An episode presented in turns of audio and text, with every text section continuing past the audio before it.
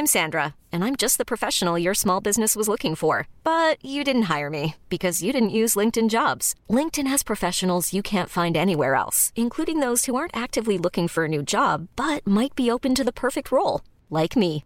In a given month, over 70% of LinkedIn users don't visit other leading job sites. So if you're not looking on LinkedIn, you'll miss out on great candidates like Sandra. Start hiring professionals like a professional. Post your free job on linkedin.com/achieve today.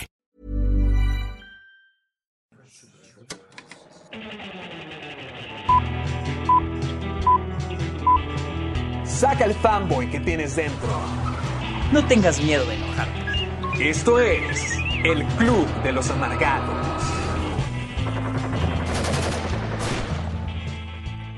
Amiguito, el fin del mundo viene para acá, nos viene persiguiendo y como si no fuera suficiente de estar viendo noticias acerca de este cochino y maldito virus por todos lados, también aquí en el Club de los Amargados, ya con dos tipos fregados de la vida que nos han cortado el pelo, también vamos a hablar. No importa si nosotros hablamos de cine, no importa si nos gustan las películas, también aquí desgraciadamente se ha propagado en el Club de los Amargados.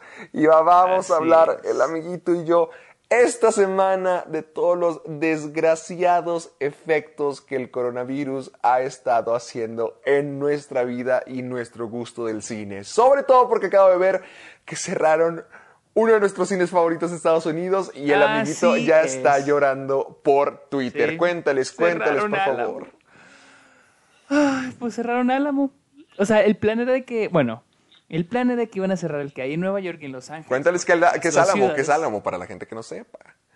Ah, bueno. Álamo es el cine que Héctor y yo amamos. Es como Es mi una maravilla, hogar. es una cosa hermosa. Es ahí donde Sergio tiene una casa de acampar. Ya básicamente tienen una placa en el asiento donde se, donde se sienta siempre. Ya tienen los hoyitos marcados en la silla. Sí, me encanta Álamo porque es hermoso y vives lo que es la experiencia del cine y puedes ver películas, no solo las que están estrenando, si- sino también películas viejitas, clásicos. Por ejemplo, hace dos semanas fui a ver Goodfellas y Maldito, ya cerraron. maldito. O sea, no cerraron permanentemente, están cerrando por la Como todo, actual. como todo se está cerrando y como todo se está O sea, es que, es que el plan, el plan actual era que iban a cerrar Los Ángeles y Nueva York, porque las dos ciudades están en shutdown ahorita. Ajá. Pero al parecer decidieron cerrar todos los álamos del país. Ya estoy harto de esta cosa, ya me tiene harto. A todos los lugares que voy, en cuanto me voy de esos lugares, los cierran. Mira, hace dos malditas semanas fui a Los Ángeles. En cuanto me fui, ¡pum! Cierran Los Ángeles, lo declaran en estado de peligro. Luego me voy a Nueva York para un lugar en silencio. Disfruto todo el mundo y en cuanto me voy, resulta que también Nueva York está en zona ¿Sí? roja. Y luego voy a Six Eres tú, güey. Soy yo. Eres tú. Soy yo, soy el maldito tú. virus. Y ahí- fui, a Six a Flags. a ver, a ver, fui a a ver, Six Flags. Fui- espera, espera. espera, Fui a Six Flags esto. Y al día siguiente Ajá. cerraron el maldito parque. ¿Qué está pasando? A ver, a Porque ver, a estoy ver. en todos los lugares quiero- donde, donde está yo- todo la... ¡Ah! Yo te quiero preguntar algo. Ah, Yo te ya, sé que me vas preguntar a, algo. ya sé que me vas a Y preguntar. todo el mundo, y todo el mundo aquí. Ya sé que me vas a preguntar. ¿Por qué fuiste al Vive Latino, güey? Porque estuve obligado. No queríamos ir. Te lo voy a dejar. No puedo hablar mucho de eso, pero estábamos obligados por cosas de trabajo. No voy, no puedo meterme en detalles y eran cosas que sí estaban muy densas. Ok. Ya nadie quería ir, créeme, nadie quería ir. Todos está aquí. Estamos en Ciudad de México ahorita mismo, el crew de Caja de Películas que está por aquí, porque vinieron a ayudarme con la mole, otro evento masivo. Pero Pregúntame si me invitó. Ah, Sí te invité, sí te invité. a- No, te crees, sí, sí, ya sé, ya sé, ya sé. que Hijo, me- hijo, te invité hace un año. Tú fuiste de los primeros que invité a ti y a Luisa. Sí, y no, pregúntenme sé, si me contestó. Te dije que sí. ¿Y dónde estás ahora? sí. ¿Dónde estás ahora? Pues nunca me volviste a decir, nunca me volviste a decir. Bueno, total. Solo voy a decir que no queríamos ir, pero teníamos que. Y realmente, claro que nos arrepentimos muchísimo. Claro que sabemos que fue una tontería. Claro que nos sentimos como estúpidos. Teníamos que disfrutarlo. O sea, si ya estábamos ahí, al menos teníamos que Sí, pues. pasarla bien. Pero sí, ya por cuestiones de. O sea, sí teníamos el plan original de ir. Y por eso hicimos el compromiso con, con, la, con la cosa de que no voy a mencionar, porque son Sí, parte sí, del trabajo, pero ya cuando estuvimos aquí, ya cuando- de hecho teníamos todo un plan aquí en Ciudad de México para poder hacer un montón de cosas, ir a Vive Latino, ir a Six Flags, ir a La Mole, pero en cuanto llegamos, ¡pum!, que se suelta todo esto incluso más fuerte, que nos llega hasta acá, y ya teníamos muchos compromisos, muchas cosas firmadas, muchas cosas así, así que no podíamos, digamos que perdérnoslo, y pues ya, tuvimos que ir por eso. Es- Siéndote honesto, sí me imaginé eso. Y la neta, confío en tu criterio. O sea, yo sé que no eres de esos que hace este tipo de cosas. Así me imaginé que había una razón. No, créeme, créeme. sí, no, no, no, es que fue, fue el gran dilema todo el fin de semana de ir o no. Es que no sabíamos qué hacer por lo mismo de o, o fregarnos la vida profesional y ha- hacer muchas cosas que no, nuevamente, no puedo mencionar, pero que sí nos iban a afectar muchísimo, muchísimo, muchísimo. O ir. Así que dijimos, no, pues ya que vamos. Y, y fuimos hasta el final, no estuvimos ahí todo el día, estuvimos ahí de que 8 hasta ya, hasta que se acabó Guns N' Roses. Pero sí fue, sí fue como que, ¡ay! Tratábamos de hacer lo mejor que pudimos, o sea, íbamos con guantes, íbamos con máscaras, to- todo el santo fin de semana. Todo el cosplay, Sí, todo to- el todo el cosplay. cosplay de paciente de, de apocalipsis zombie.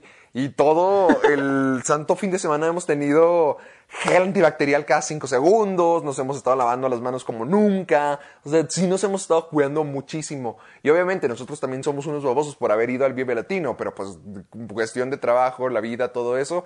Pero sí fue horrible. A, pesar de que los guantes y el cubrebocas dicen que no hace nada, yo siento que es mejor que no tener nada, a pesar que digan, no, es ta, ta, ta, ta, ta, es mejor tener eso que nada. Y es una desgracia porque todo el mundo en el Vive Latino, nadie estaba cuidado, nadie tenía nada como que protección, todo el mundo le estaba valiendo queso. Repito, somos unos babos por haber ido, pero había cierta obligación de tener que ir, pero pues ah, fuimos y ya, ya, créeme, ahorita que estamos aquí en Ciudad de México, ahorita ya quiero regresar a Chihuahua, ya quiero volver a mi ruta normal, ya quiero volver a empezar a subir videos más seguido otra vez, necesito volver a trabajar, necesito volver a estar en mi casita, necesito acostarme y ya meterme en la cuarentena porque ya, ya, ya, ya, ya. Además de que necesito descansar después de estas dos larguísimas semanas de trabajo, porque me acuerdo, me acuerdo que hace una maldita semana estábamos aquí grabando y te dije, estoy cansado, estoy frito y nada Sí, sí me cambiado. De hecho, todo está peor. Todo está peor, Sergio. Sí. No, todo está peor para mí y además el mundo se está cayendo a pedazos. Tomó una maldita semana. Una. Eso sí, eso sí. Pero a mí me pasó algo bueno. Ah, ah, ¡Qué bueno!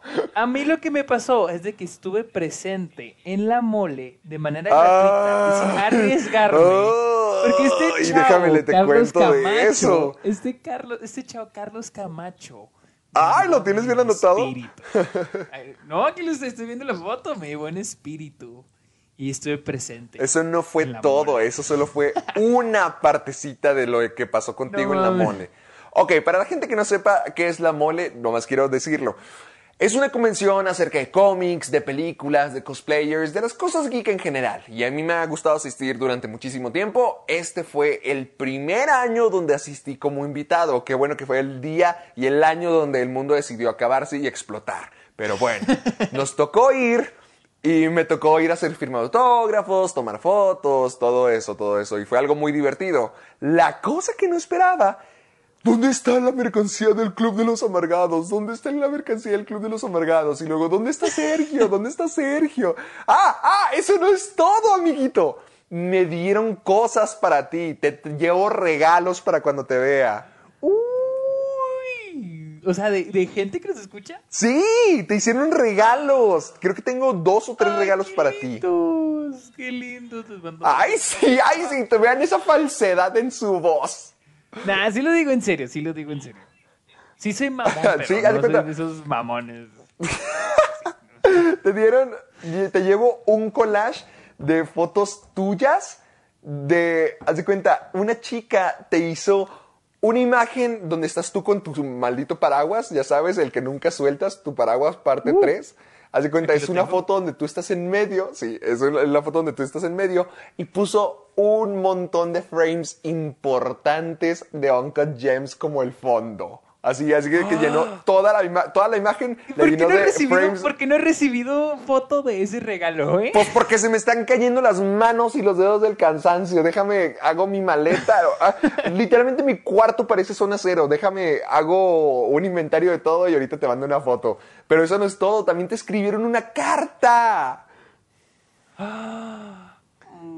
Y te estaban pregu- y, y luego, y luego lo que pasó de que nos, me pidieron una foto y luego un tipo saca el celular y tiene tu foto de perfil de Twitter. Así que se tomó una foto con los dos de alguna manera. Estaban pregunta y Ah, pregunta pues claro, por mi ti. amigo Carlos Camacho. Ay, sí, ya, ya. Carlos Camacho. Hijo. Bueno, ándale pues, sí se merece reconocimiento porque sí fue muy creativo. Pero, hijo, me fregaron demasiado contigo. Así que ya, supongo que la próxima vez tú también me vas a tener que acompañar.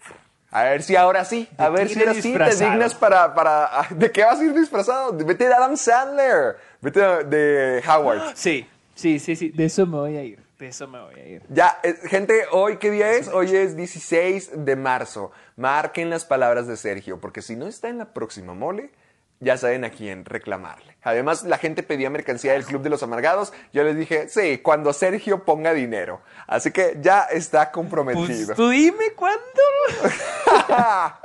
ya, ya saben, gente que vino a verme a la mole y que preguntó por el amiguito. Ya está comprometido. Y además, ya saben, la mercancía, a lo mejor el próximo año, ahí también no solamente va a haber camisetas de caja de películas. A lo mejor ahí tenemos unas, unas cuantas del Club de los Amargados para que se vayan preparando. Pues qué bueno que no todo es desgracia y que te fue bien en la mole. Nos fue bien en la mole. Qué bueno que estuviste ahí las seis horas cada los tres días. Qué bueno que estuviste ahí 18 horas. ¡Wow! ¿Cómo sufres? Oye, pues es que sí está pesado. Yo ya me quiero ir a mi casa a dormir. Yo, yo ya quiero ir a dormir. Total, el coronavirus está arruinándole la vida a todo el mundo, incluyéndonos. Pero al menos no han cancelado nuestro programa. Y ahora que el mundo está en cuarentena, que no puedes salir de tu casa, creo que este es el momento más indicado para quedarte en tu camita, hazte un té.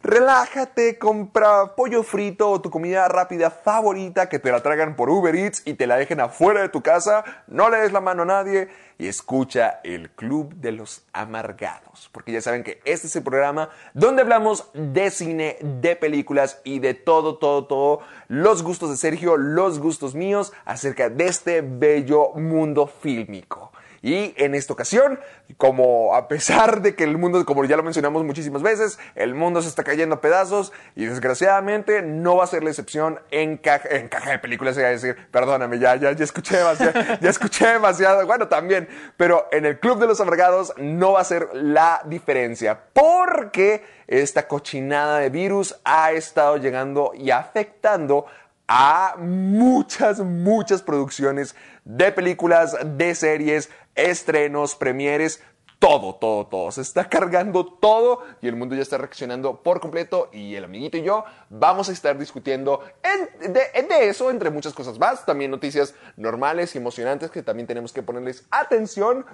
Pero el coronavirus también ha invadido el club de los amargados. Esperemos por Dios santo que no de una manera literal, pero vamos a estar hablando de todas las, de cómo el coronavirus, esta cochinada y esta epidemia mundial ha estado afectando el mundo del cine. Así es. Amiguito, Así es. ¿dónde nos pueden encontrar? Por favor, hazme ese favor ahorita que estoy a punto de, de- de desfallecer, de caer, de No quedarme duermas, dormido. No te, no te mueras, no te mueras. No, Solo ya. aguanta A ver, una gente, hora y vayan media, preparándose a escuchar nomás la voz de Sergio, porque este ya es el final de, de- de Héctor Portillo. De Héctor. Portillo. Sí, si no me muero por el coronavirus, me va a matar el cansancio. Así que si Sergio termina haciendo este podcast solo, prepárense para escuchar su voz solamente. Así que va, recuérdales dónde nos pueden escuchar.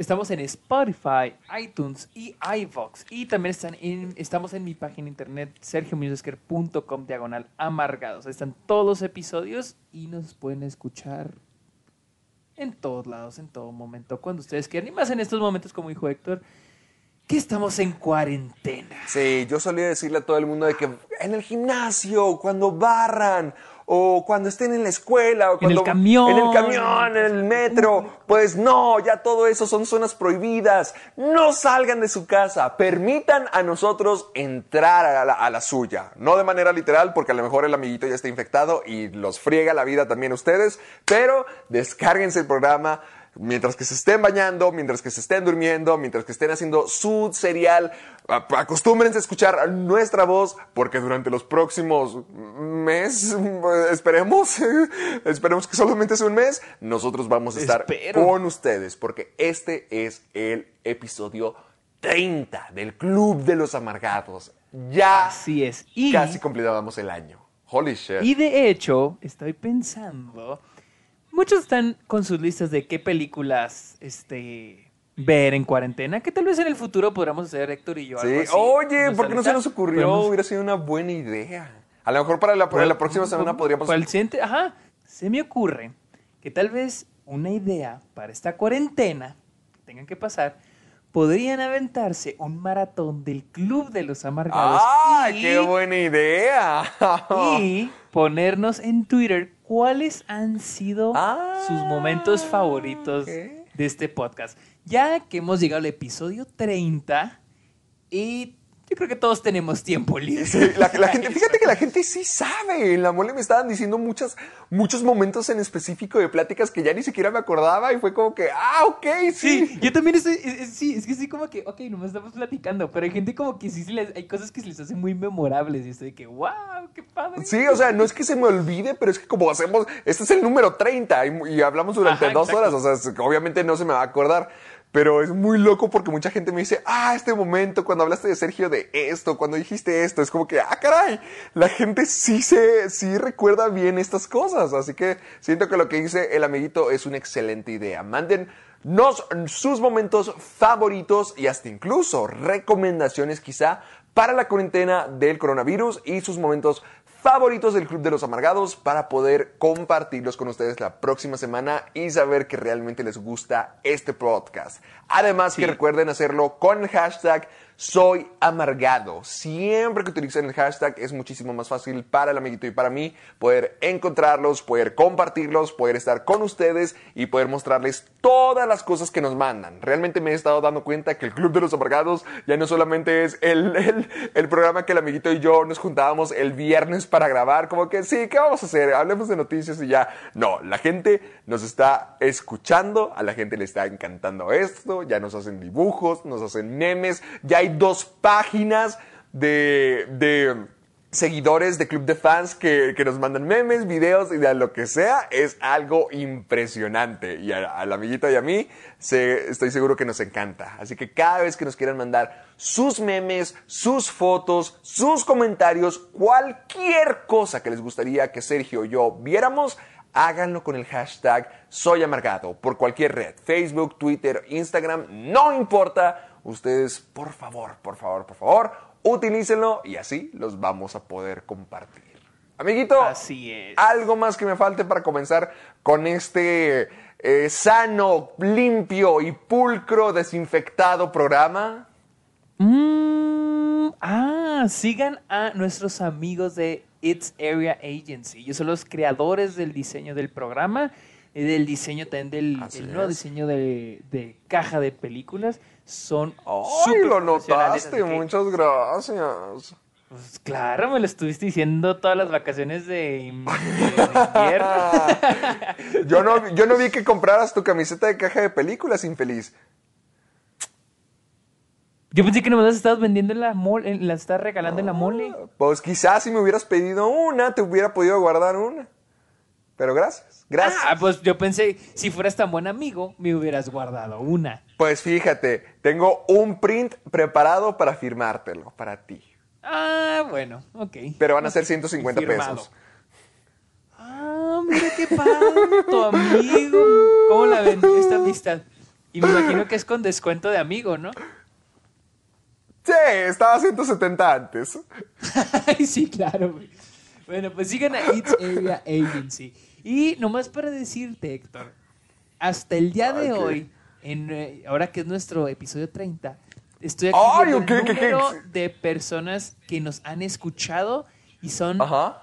¿Cuántas crees? ¿Cuántas crees? Dime un número. ¿Cuántas crees? Pero que en total, o sea, que nos, hacen- que nos han escuchado por cada programa. En total, en total. O sea, juntando todas las los escuchas de cada programa que hemos tenido. Mm, no te creas, no sé. Bueno, te diré el número. Nos han mejor, escuchado. mejor dímelo y ya. Sí, sí. Nos han escuchado 34.577 personas hasta el momento. No sé si son muchas o si son poquitas, pero gracias a esas 34.000. Lo valoramos, lo valoramos, porque no- 34.577 que nos han escuchado, que han escuchado nuestras tonterías. Gracias. Pues sí, por e- ustedes. e- esto es algo que hacemos cada vez que nos vemos, ya sea en El Paso o en Chihuahua, cada vez que voy para allá, cada vez que el amiguito viene. Esto es algo que hacemos todo, todo el tiempo. Por eso decidimos como que, nah, y si nos grabamos, así que no ha cambiado nada, solamente ahora tenemos gente que nos escucha y eso nos emociona bastante. A mí, a mí me sorprende muchísimo todo el cariño y amor que ha tenido Sergio todo este tiempo, porque me acuerdo bastante Porque bien. no suelo recibir mucho cariño. Exactamente, acuérdate, acuérdate de, la, de- de la discusión con spoilers de Joker. ¿Te De Joker, todo el mundo me odiaba, era de. Ese tipo es un, preso- es un pretencioso, no sabe nada, díganle que se calle, nomás está amargado. Y ahora ve, te hacen dibujos, te, te, te admiran, la gente busca Me saber de la pero... Algunos sí, pero muchos te aman, te sorprendería. Ay, gracias, gracias a todos. Los amo. Pero dale, amiguito, llévame lejos. Cuéntame, ¿qué tenemos en esta semana ya para Vamos- comenzar con vamos- esto? Porque de hecho ya llevamos como como 23 empezó minutos de introducción. semana. Nuevamente, así. Sí. Vamos a empezar con algo tranquilo, que no es el coronavirus. Eso lo vamos a dejar para Sí, por favor. Sí, quédense con nosotros hasta el final para dejar la, la noticia del coronavirus, porque ahí vamos a estar hablando de todas las películas, todos los actores, todos, todos, todos los eventos de cine que han sido afectados por esta porquería. Y el amiguito y yo las vamos a discutir hasta el final para que se queden con nosotros y hagamos una recapitulación de todo lo afectado en el mundo del cine por el coronavirus. Sobre todo porque hay muchos Tom Hanks de los cuales tenemos que hablar. Así es. Bueno, Dale, empezamos la semana con esta noticia. Esta creo que sí salió al principio de la semana. Eh, se tiene planeado el reinicio de Scream y será por parte de los directores de Ready or Not. ¡Oh, ok! Eso ya, me, eso Ah, ya cambió ¿verdad? todo. ¡Hala! Eso ya cambió todo. Eso cambia ¿Cómo la cambió cosa. tu reacción, güey? Ah, Pues Sí, es que la- Scream, Scream es, mira, desde cero te voy a decir, Scream es una Sí. película que existe para burlarse de las películas de terror, o al menos para hacer una parodia de lo que eran las películas de terror ochenteras. Sí, el terror ha evolucionado, el terror puede ha cambiado de un- una forma muy distinta, pero siento que Scream es algo muy especial por eso que fue, era una, era, no era una parodia, pero era una película muy referencial que decía, sí, entendemos cuáles son los clichés, entendemos cuáles son la- las cosas básicas de todas las películas de terror y las vamos a modificar, nos vamos a burlar de ellas y vamos a hacer algo nuevo, genial, gracioso y, y de terror al mismo tiempo. Pero decir como que, ay, vamos a hacer un remake, vamos a volver a hacerlas. Ay, no, gracias. Se me hace muy clásico Scream para poder hacerlo. Ahora, si tú me dices, los de Ready or Not, esos genios comédicos que logran combinar la comedia, el horror y esa hermosa escritura y creatividad, adelante, háganlo. Porque ahora estamos en una... Creo que el terror ha tenido muchas épocas. Y por ejemplo, Scream era una parodia, bueno, así una burla, un tributo a las películas ochenteras de terror, a los clásicos de terror. Pero también ahora estamos en una época donde el terror es diferente, donde incluso tenemos la época mala del terror, como de los 2000 hasta el 2010, donde teníamos screamers y, y gente que iba muriendo una a una, o sea, clichés basicotes de películas muy, muy malas de terror.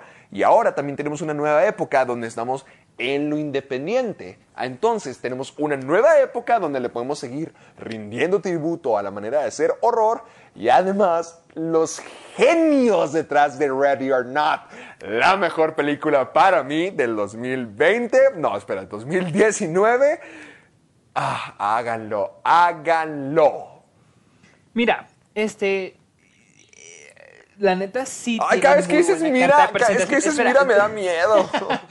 O sea, tienen muy buena carta de presentación estos dos directores. Es Matt Bettinelli Oldpin y el otro es este Tyler Gillett.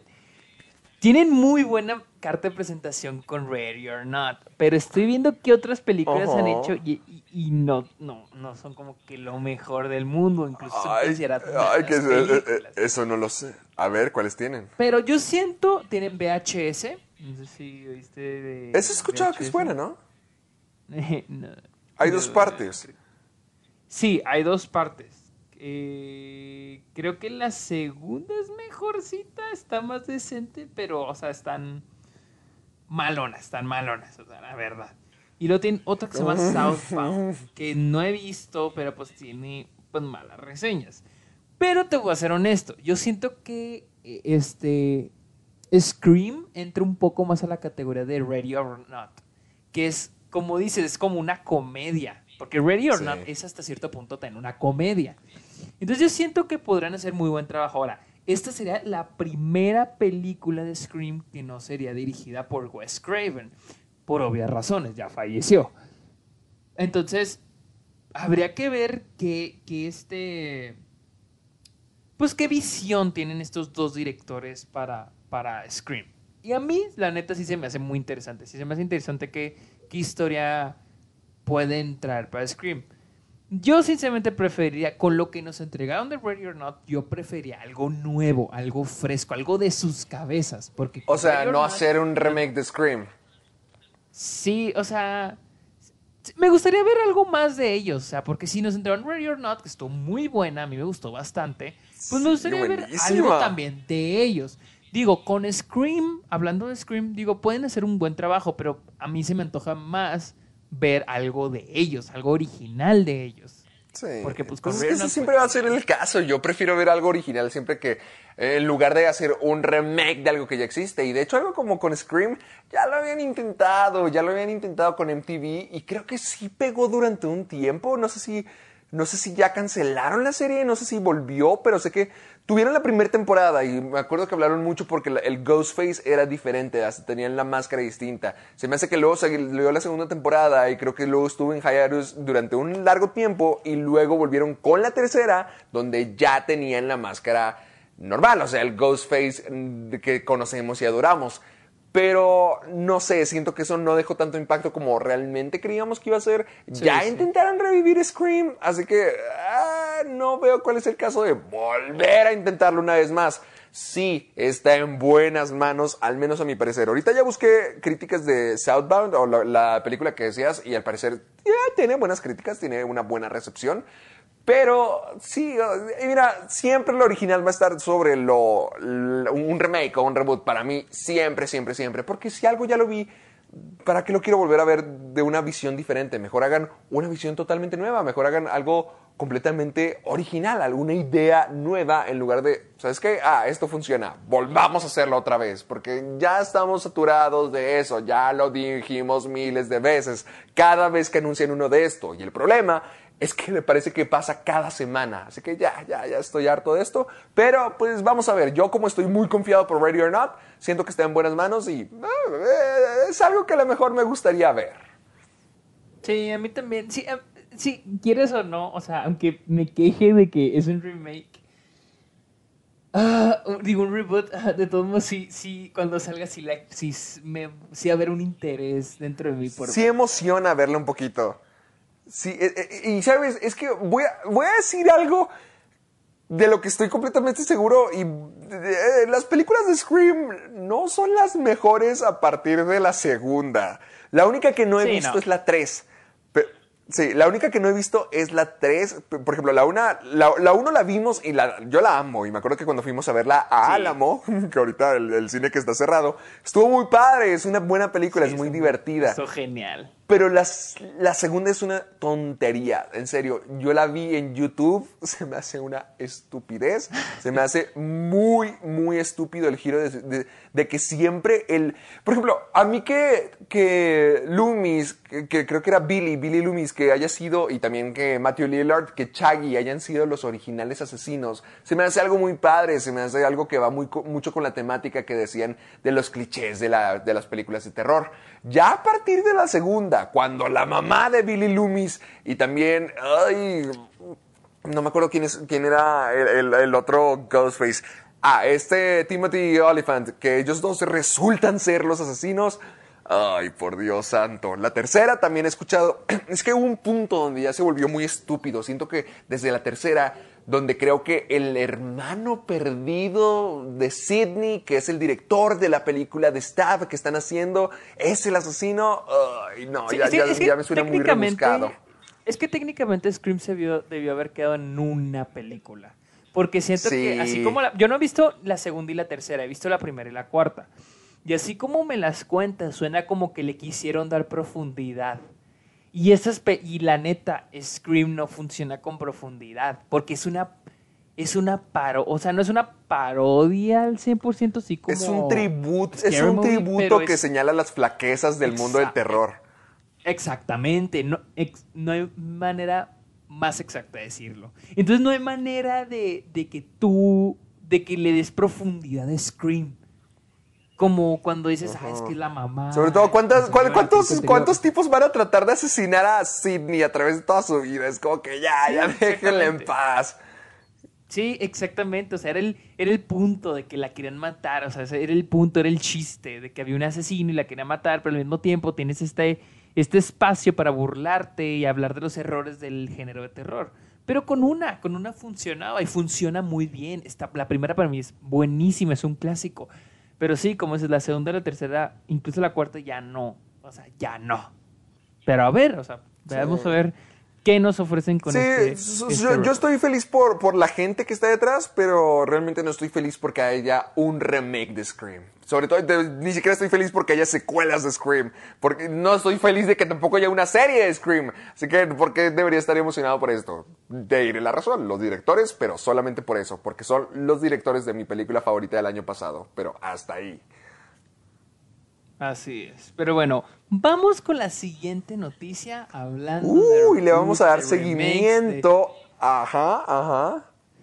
al Dark. Bueno, yo no sé si va a ser parte del Dark Universe, pero Universal ya está desarrollando la nueva adaptación de Drácula y, ser, y la encargada de esto será Karen Kusama, que fue la directora de Jennifer's Body, esa película con Sí. Megan ¿Cómo se llama en español? Es la película de Yo- Megan yo Fox, vi- donde es una vampiro.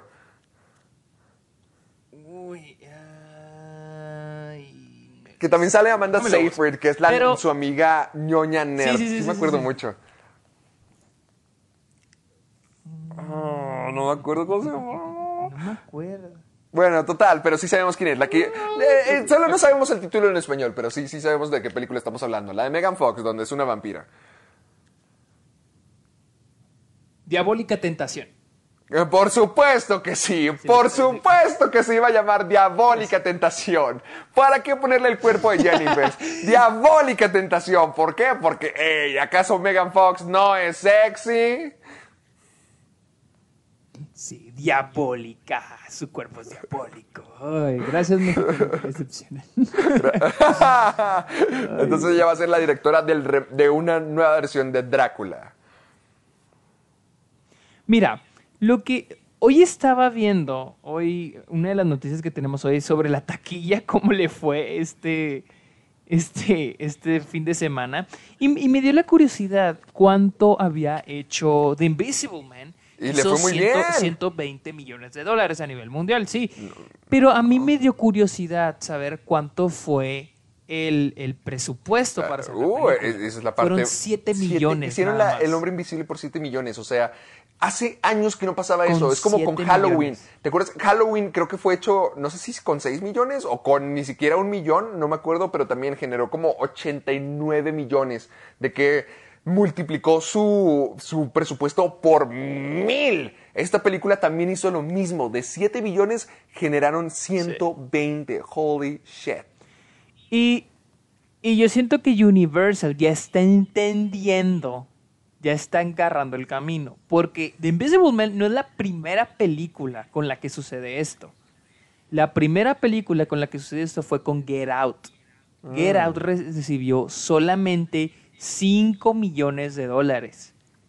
Y fue un super éxito. Un super Sí, éxito sí, en taquilla sin contar sus nominaciones al Oscar y que fue ganadora Mejor Guión Original.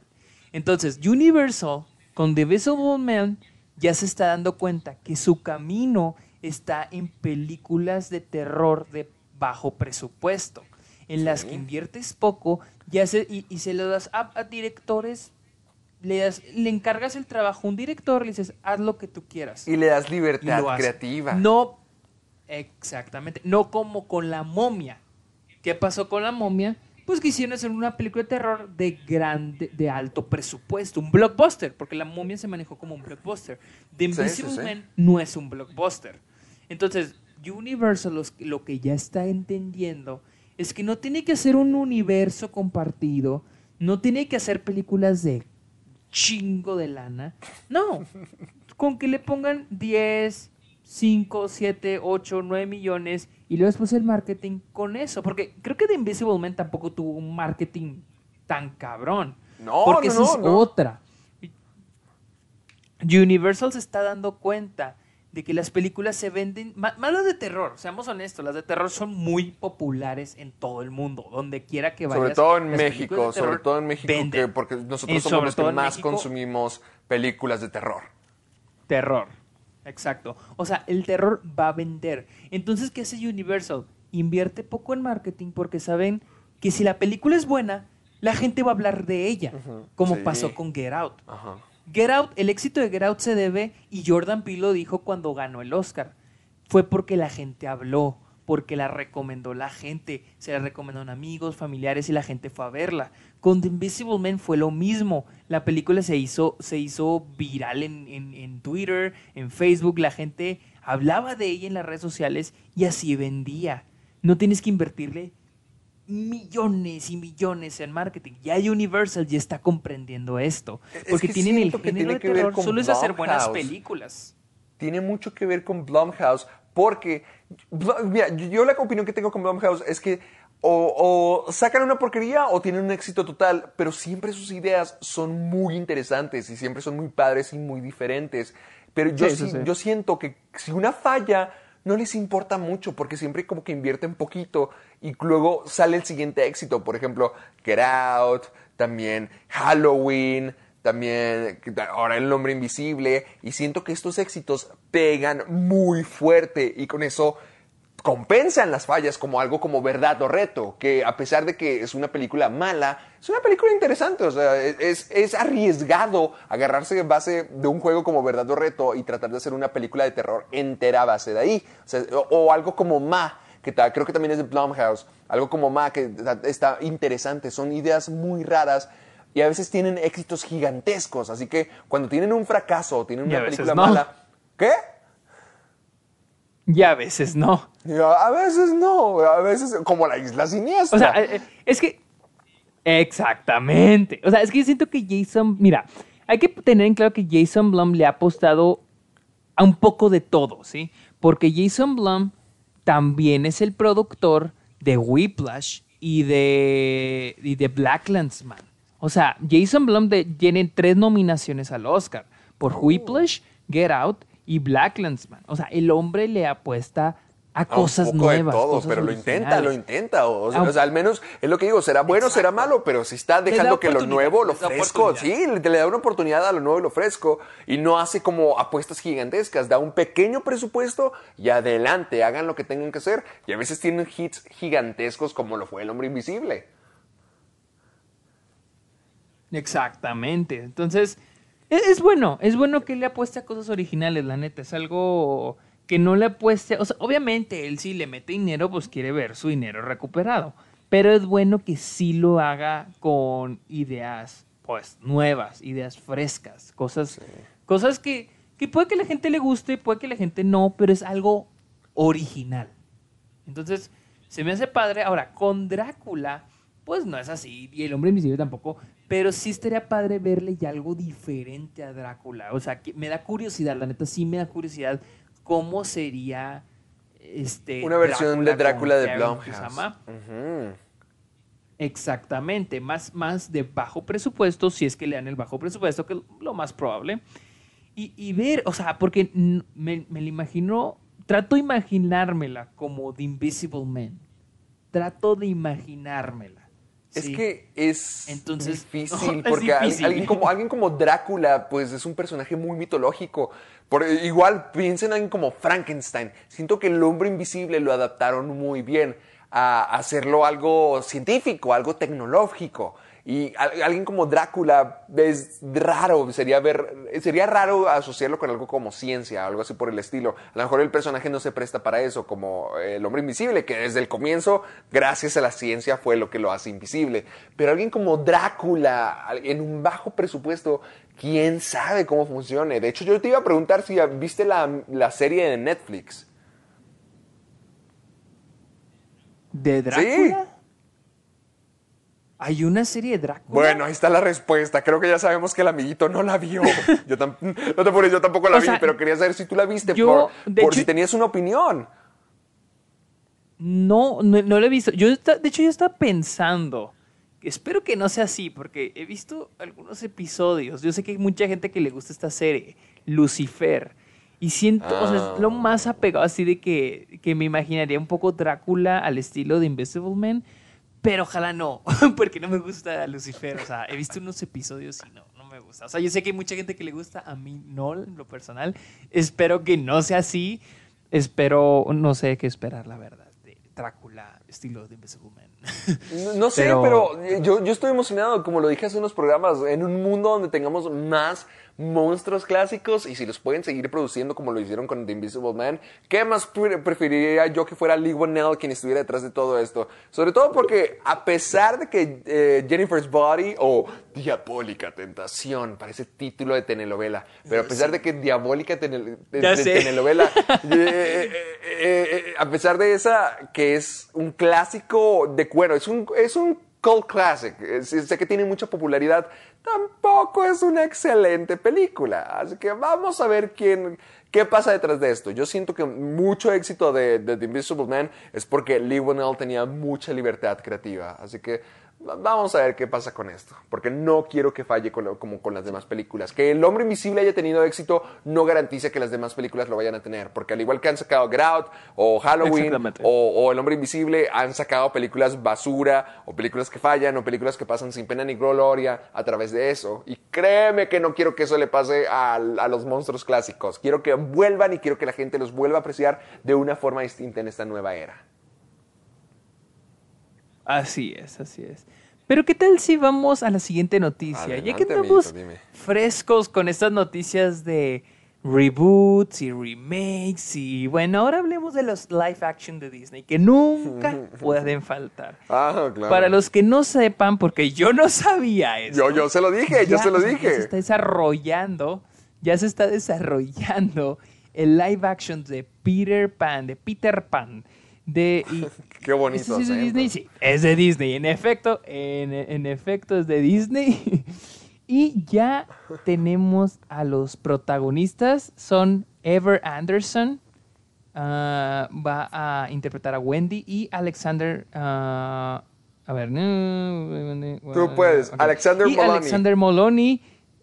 Es que, es que no sé quién iba a Es que los a dos- interpretar a quién. y- Ya sé, es que de hecho, de hecho voy a argumentar que Ever Anderson, a pesar de que va a ser Wendy, parece más Peter Pan. Pues es que este nombre pensé que era un niño, Yo Ever. también pensé que era un niño, pero no, es la hija de Mila Jovovich, la que dicen que está igualita a ella. Yo pensé que era un niño, yo pensé que Pues, él iba a ser Peter Pan. De hecho, fun fact, ella sale en Resident Evil, The Final Chapter. Ay, no me digas, ¿es la Reina Roja? esa.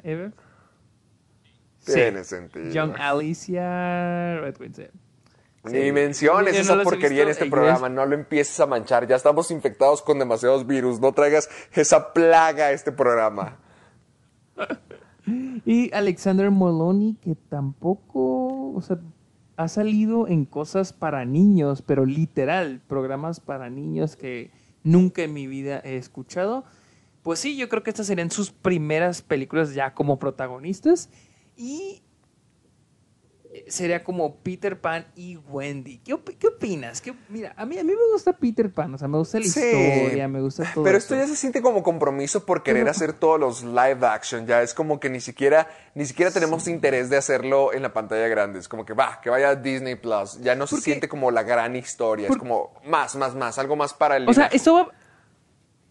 ¿Esto va para Disney Plus? Sí, ni Sí, siquiera te- vi, ya vi, es un rumor. Que, Ni siquiera va a ir Sí, ya a, vi, ya vi, ya a- a vi, la pantalla grande, igual que Lilo y Stitch, también que la estaban desarrollando para Disney Plus. Ya la mayoría parece que van para allá, ya ni siquiera les interesa hacer las películas grandes de presupuesto, solamente siento yo, es lo que yo opino de esto, siento yo que es para cumplir, como que, como la época que tuvieron de las secuelas, que a cada clásico de Disney le trataron de dar su secuela, aquí también, como que cada clásico, cada película, órale, la vamos a hacer en live action. Y si no la ven, ahí la vamos a tener en Disney Plus.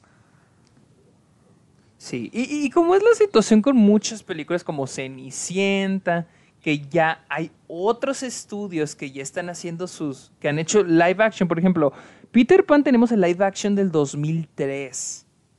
¿Te acuerdas? Creo que le hizo Warner Brothers. Ay, y luego creo- yo tenemos creo que sí me gustó el, mucho ese. E- Esa película no la he visto desde entonces, pero yo la vi en el cine, en el cine viejito de Delicias. Y me acuerdo que me gustó mucho. me- me- me- lo recuerdo, pero no sé cómo esté hasta ahorita. Mira, no me acuerdo, no me acuerdo que, no me acuerdo si era de Disney esa o de No, ah, no creo que no era de Ah, ni me acuerdo quién era. Pero, Ajá. mira, aquí la... production- no, es de Universal. Es de Universal y Columbia. O sea, de Sony, es Universal. Y luego tenemos... Y luego tenemos la otra adaptación del 2015 que he oído que es basura con Hugh Jackman que se llama Pan. Ay, sí. Esa sí, es de. sí, sí. Esa sí es de Warner Brothers. Y luego tenemos también aquella adaptación, no sé, creo que fue de los. ¿Cuántas hay, de- Dios? de 1991. ¿Cuántas más hay? Hook. Ah, Hook, pero con Gar- Robin Williams esa y está Dustin buena. Ah, es genial. Vamos, Robin Williams en Y ese papel Julia es Roberts y asombroso. Sí, sí, sí, esa me encanta. Esa, esa película sí es muy buena. Sé que mucha gente la tiene tachada como una mala película, pero ay, para mí es una, un- una muy hermosa película de Steven Spielberg. Esa. Ah, sí, pues de Steven Spielberg. Es de, es de. Amblin Entertainment. Entonces, te digo, ya hay varias, hay varias adaptaciones de Peter Pan. Para los que ahorita, eh, nomás para dejar en claro, estas adaptaciones no tienen, no son como que Peter Pan, no, el dueño no es Disney, ¿sí? Porque antes de la adaptación de Disney que todos conocemos, hay un autor que escribió el libro. Por eso cualquier Sí. güey puede hacer una adaptación de Peter Pan, incluso ustedes. Entonces, hagámoslo sería ya la- el, podemos hacer nuestra adaptación de Peter Pan. Entonces, este, esto sería el, yo creo que sí sería un remake, un live action de la adaptación animada, digo de la película animada, la neta, o sea, obviamente lo va a hacer así Disney. Sí, sí, sí, obviamente va a seguir la, yo me imagino que va a seguir la trama de Disney, pero ah, realmente esto es lo mismo que dije con Scream. Aquí no tienen a los directores de Ready or Not para comprarme. Nah, esto no me interesa y lo veo como un encargo. Peter Pan, Peter Pan con los directores de Ready or Not. Ay, ay, ya estás hablando mi lenguaje. De hecho, estaría padre ver una película más oscura, porque no sé si te acuerdes que en la segunda película de Peter Pan está situada en la Segunda Guerra Mundial. Y me acuerdo que eso era una parte muy padre, me imagino. Yo personalmente quisiera ver un poquito más como que de eso, me gustaría ver más de... Es que, de Es- hecho, sí. De hecho, me acuerdo que lo que me gustaba mucho de esa película. Porque ¿cuántas películas animadas de Peter Pan hay? Yo recuerdo, O sea, yo recuerdo que hay de dos. una. Yo, yo tengo dos bastante claras. Mira, hay una, la que yo me acuerdo es El regreso a Nunca Jamás, que es durante la Segunda Guerra Mundial. Y a mí me gustaba mucho, creo que es esa, me gustaba mucho todo lo que ocurría en Londres. No sé si te acuerdas. Sí, sí, sí. O sea, de que cuando están en el búnker, de que la, la hija de Wendy está como que muy metida, está esperando que llegue su papá, como que está muy alejada de su propia Sí, familia. esa, esa, Todo esa. eso se me hace muy padre porque era una pelea entre la triste realidad y el mundo de fantasía y lo que significa ser un niño, tener que crecer. Siento que era un giro padre a, a- a la idea de Peter Pan, o sea, un niño, es, piénsalo bien, es el niño que no quiere crecer con la niña que tuvo que crecer. Esa historia se me hace muy padre, se me hace muy padre enfrentar esas dos ideologías Sí. y dos formas de vivir la niñez. Y siento que una, era una cosa muy oscura para una película de Disney o para una película de Peter Pan. Entonces, si hicieran algo por esa onda, meter un poquito más de la tristeza, darle un giro a Peter Pan para, no sé, darle algo nuevo, darle algo como lo hizo esa secuela, Ay, estaría muy interesante, pero estoy completamente seguro de que este live action no va a ser eso. Sí, sí, yo también estoy. Sí, ya conocemos a Disney, sean por lo fácil. Digo, por lo que escucho de Mulan, Mulan he oído cosas muy buenas, las reacciones. Pero pues aún no sabemos nada de esa película. Y, la, neta, creo que Mulan es la única película hasta el momento de las de Disney que sí se me antoja ver. Quiero esperar, quiero darle el beneficio de la duda a esta nueva adaptación de Peter Pan, porque hasta cierto punto sí me gusta el personaje. Y como dices, hay mucho potencial en eso que dices, de, sobre la Segunda Guerra Mundial, sobre cuando está Wendy crece. Pero ya es cuestión de qué decisión va a querer hacer este Disney. Y pues ya conocemos esos güeyes. Sobre todo con Disney Plus. Yo lo único que quiero con Disney Plus es que ya se estrene Exacto. en México para ver Stan Raven y Los Simpson. Así que es lo que quiero ver de Disney Plus. Yo no quiero ver ah, esta nueva versión de Peter Pan. Así es. Pero hablando de versiones y reboots y remakes. ¡Ok, ya! ¿Cuántos van? ¡Ya fue mucho! Pues bueno, hoy salieron Llevamos las de las cuatro noticias que hemos tenido esta semana, creo que tres han sido de remakes. Mira a lo que me refiero. Sí, tienes razón. Pero, pero este es uno bueno, este es uno bueno. ¿no? Este que sí, se, se, se me antoja todo. Ya salieron las primeras imágenes de la versión, de la nueva versión de West Side Story, dirigida por Steven Spielberg. Ok. Aquí están ya las imágenes. Aquí, aquí. Ay, güey, A ver, espera, déjame las veo. A ver, a ver, a ver. Porque ya sabes que yo soy muy Las team, fotos son yo soy team Vanity in the Heights. Fair. Yo, yo apoyo totalmente In the Heights. Yo abajo West Side Story, arriba In the Heights. Yo, yo no sé si hay gente que nos esté escuchando que ha visto la primera película de West Side Story. Yo no la he visto. Yo tampoco no he visto la he la primera visto. película. Yo, mira, yo he escuchado gente que, a diferencia de otros remakes o reboots o adaptaciones, etcétera, etcétera, la mayoría de la gente cuando salen estas cosas dicen, ay, no va a ser tan buena como la original. Pero para este he visto mucha gente que sí está emocionada por esta película. ¿Por qué? Número uno, la- lo que mucha gente dice es de que al fin, que esta película no es whitewasher. Lo que, porque dicen que la anterior, la primera película, la única persona que era latina era Rita Moreno, que de hecho ganó el Oscar por su papel como, creo, Valentina, creo que es uno, el nombre del personaje. Ok. Entonces, eh, perdón, Anita, Anita, Anita. Valentina es su- el nombre de su personaje en esta nueva película.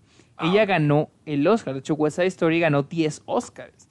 Entonces, este, ah, esta nueva adaptación supuestamente refleja un poco mejor a los personajes puertorriqueños. Ah, ok. Porque la anterior eran, era, los, protagon- los actores eran blancos, no eran puertorriqueños. Espera, ¿hicieron un, un- ¿cómo se llama? Ah, ¿Un blackface? O Whitewasher. Ok, ok, ok. Ah, o- no sé. O sea, no, no No blackface, sé pero si no sé, eso no eh, sé. mexican face, o sea, latino face, o, o sea, ¿hicieron algo así? No sé, güey, porque creo que sí hay que haber... No sé, no quiero, no quiero desinformar, no quiero decir una mentira, porque Sí. llegué a leer un poco de eso, pero no, no estoy seguro. Ok, pero Ni hay whitewashing, o sea, no hay una quiero- buena... En la película original, a pesar de que es un clásico, no hay una buena representación del... Exacto. Exactamente. De la cultura, ni también, y también los actores. Los actores son blancos. Entonces, nomás Rita Moreno, creo que es, creo que es una. Yo, es lo que he escuchado. Y que en este sí hay gente que está emocionada porque dicen, ah, esta película sí, sí se ve que va a estar más adaptada a la cultura puertorriqueña, y Puertorriqueña. latina de Nueva York. Entonces, a, a mí sí me, a mí sí me... Sí, no, no, la soy forma en que, en que lo también- planteas sí suena bastante interesante, porque lo, lo padre de West Side Story es que no, yo tengo muy presente la película, pero se me olvida que esto es un musical y que comenzó con un musical, que la película no lo creó. Y siento que cuando se trata de musicales, es interesante ahí sí hacer remakes. He escuchado rumores de que van a hacer un remake de La tiendita de los horrores. Por ejemplo, escuché que eh, Chris Evans estaba en pláticas para interpretar a Oren Escribelo en La tiendita de los horrores. Que Taron Egerton también estaba en pláticas para a lo mejor ser el protagonista. Creo que hasta Scarlett Johansson podría haber estado involucrada. Y con un, con un musical es muy padre ver diferentes versiones, hasta incluso en el teatro. Yo he visto Mamma Mía dos veces, una en Londres y otra en México. También he visto Los Miserables dos veces, una en Nueva York y otra en México. Y, son diferentes versiones, son diferentes historias o diferentes formas de interpretarla y hay una magia en la visión de cada director. Siento que un musical ya existente se presta un poquito más a hacer un remake porque, no sé, siento que el formato de musical de teatro a lo mejor puedes adaptarlo a diferentes formas de película. Hasta incluso hay versiones de Los Miserables que ni siquiera es musical y también es una, es una idea interesante. Entonces, esto con West Side Story y que también sea una mejora para la representación de la cultura, yo sigo siendo In Heights, pero la forma en que me lo vendes, amiguito, no te voy a mentir, eso, eso eh, suena bien, suena bien. Sí, o sea, te digo, pero igual que tú, creo que me, me, emociona un poco más In the Heights. Sí. Creo que hasta el momento, creo, creo, no estoy seguro, creo que aún no hay tráiler de West Side Story, pero yo cuando vi el tráiler de In the Heights, oh, eh, oh. yo lo vi, la primera vez que vi el tráiler lo vi en el cine y estaba... Pues está muy bonito. ¡Ay, qué suertudo! Haber visto eso en el cine me hubiera mandado a las nubes, café con leche, qué hermoso. Sí, sí, sí. O sea, la, la verdad, sí, sí se me antoja mucho In the Heights. Y es, gracioso porque vamos a tener dos, dos, musicales este año que honestamente sí se ven muy fuertes. sí. se ven que vienen con todo. Entonces, pues a mí sí me emociona. Sí me emociona, la verdad. Sí me emociona. Hiring for your small business? If you're not looking for professionals on LinkedIn, you're looking in the wrong place. That's like looking for your car keys in a fish tank. LinkedIn helps you hire professionals you can't find anywhere else, even those who aren't actively searching for a new job but might be open to the perfect role. In a given month, over 70% of LinkedIn users don't even visit other leading job sites. So start looking in the right place. With LinkedIn, you can hire professionals like a professional. Post your free job on linkedin.com slash achieve today. Estas dos películas y veremos si llegan a las temporada de premios y es que no estamos todos muertos para entonces. Ah. Ay, lo van a cancelar todo. Por ejemplo, hoy vi que van a celebrar WrestleMania, ya sabes, el evento de la WWE, pero sin gente. O sea, van a hacer todas las luchas sin gente. No mames, güey. Sí, es lo que eh, hoy leí eso y es oficial, lo sacó WWE. Creo que sí lo, lo, oí bien y creo que sí lo interpreté bien, de que sí lo van a hacer, pero lo van a reubicar y solamente van a tener a las personas que tengan que estar ahí, o sea, los luchadores y me imagino que el equipo técnico, pero ve cómo está afectando. Bueno, ya, ya, ahorita vamos a llegar a eso, pero ojalá estemos vivos. No llores, no llores. ya, dale, siguiente, porque la, la que viene es algo de lo que habíamos hablado en programas pasados, latinaste. Sí, al parecer, The Hollywood Reporter, o bueno, aquí tenemos el, link de E, de e Entertainment, este, ya nos están diciendo de qué, más o menos, de qué iba a ser el primer episodio, o de qué va a ser, porque no sabemos si aún vaya a existir o se vaya Después de, después de haber escuchado esto, Dios santo, que sí sea, que sí venga. A ver, dinos, Héctor. Dinos, Héctor, ¿de qué iba a ser el primer episodio de Lizzie McGuire? Okay. El revival, el revival. Ok, ok, ok. El revival de Lizzie McGuire para Disney Plus iba a hablar, de hecho, en el episodio premier iba a discutir cosas acerca del sexo y de la infidelidad. Y esto es algo que tú y yo ya habíamos platicado durante un tiempo. La vez que hemos platicado de Lizzie McGuire, siempre mencionamos que a lo mejor la razón por la que habían decidido como que ponerle pausa al proyecto era por los temas de madurez. A lo mejor eran temas más subidos de tono que no combinan con Disney. Y vaya, vaya, el amiguito tenía razón Así fue, realmente iban a hablar de sexo, realmente Lizzie McGuire, la que tenía el monito de caricatura contando la, historia y que tenían videos musicales y que eh, me acuerdo que había un episodio de, de Lizzie McGuire donde Lizzie creo que no quería utilizar Jean porque se hizo vegetariana y cosas así, o sea, era algo muy, muy de prepa, muy cool, muy, muy de la fecha. Iban a hablar de sexo y de infidelidad. Espero que no tuviera que ver con Gordo, porque espero que Gordo no engañara a Lizzie después de todo lo que pasaron en la serie para poder estar juntos, pero realmente iban a hablar de esos temas, así que tenías razón y me hubiera encantado ver eso. Me hubiera, yo lo mencioné, yo dije, Lizzie McGuire creció, sus problemas tienen que crecer. Raven's Home, la casa de Raven, Exactamente. la casa de Raven manejan a Raven como una mamá soltera, una mamá divorciada y no tienen miedo a hablar del divorcio, hasta incluso no tiene que ser, o sea, no tenemos que satanizar la palabra sexo o infidelidad, no tienen que ser, bueno, a lo mejor la infidelidad sí puede ser algo malo, sí es algo malo, pero no tienen que ser temas como que, oh, por Dios, los niños no pueden ver Tabú. esto, quítenlo de la tele. Claro que no, lo puedes manejar con una, con clase, con dignidad. Hasta incluso subiría Disney de posición como decir, wow, están hablando de estos temas, realmente están educando a los niños, como Raven's Home. Raven no está ahorita preocupada por no, cosas y aparte, de... Ajá. no, y aparte porque siento que ya la audiencia de Lizzie McGuire ya creció. Creció, O sea, creció. Lizzie McGuire, si yo le pongo a mi hermanito, que tiene ya 11 años, no está tan chico, ya es un poco, ya tiene, tiene 11, 12 años, pues él no sabe que es Lizzie McGuire. O sea, yo creo que aunque se lo encuentre en Disney Plus, no creo que le interese ver Lizzie McGuire. Bueno, Yo siento que, o sea, o sea, entonces yo siento que igual tendrían, porque si se, ok, si se van y lo quieren poner, si quieren hacer Lizzie McGuire como, o sea, para niños, digamos, incluso adolescentes, no creo que pegue, porque ni siquiera los adolescentes de ahorita llegaron ya a ver Lizzie McGuire, yo siento. O tal vez ya fue la última generación que la vio, pero yo siento que no se sentirían tan atraídos a la serie. Entonces, Sí, yo siento eh, que la mejor idea.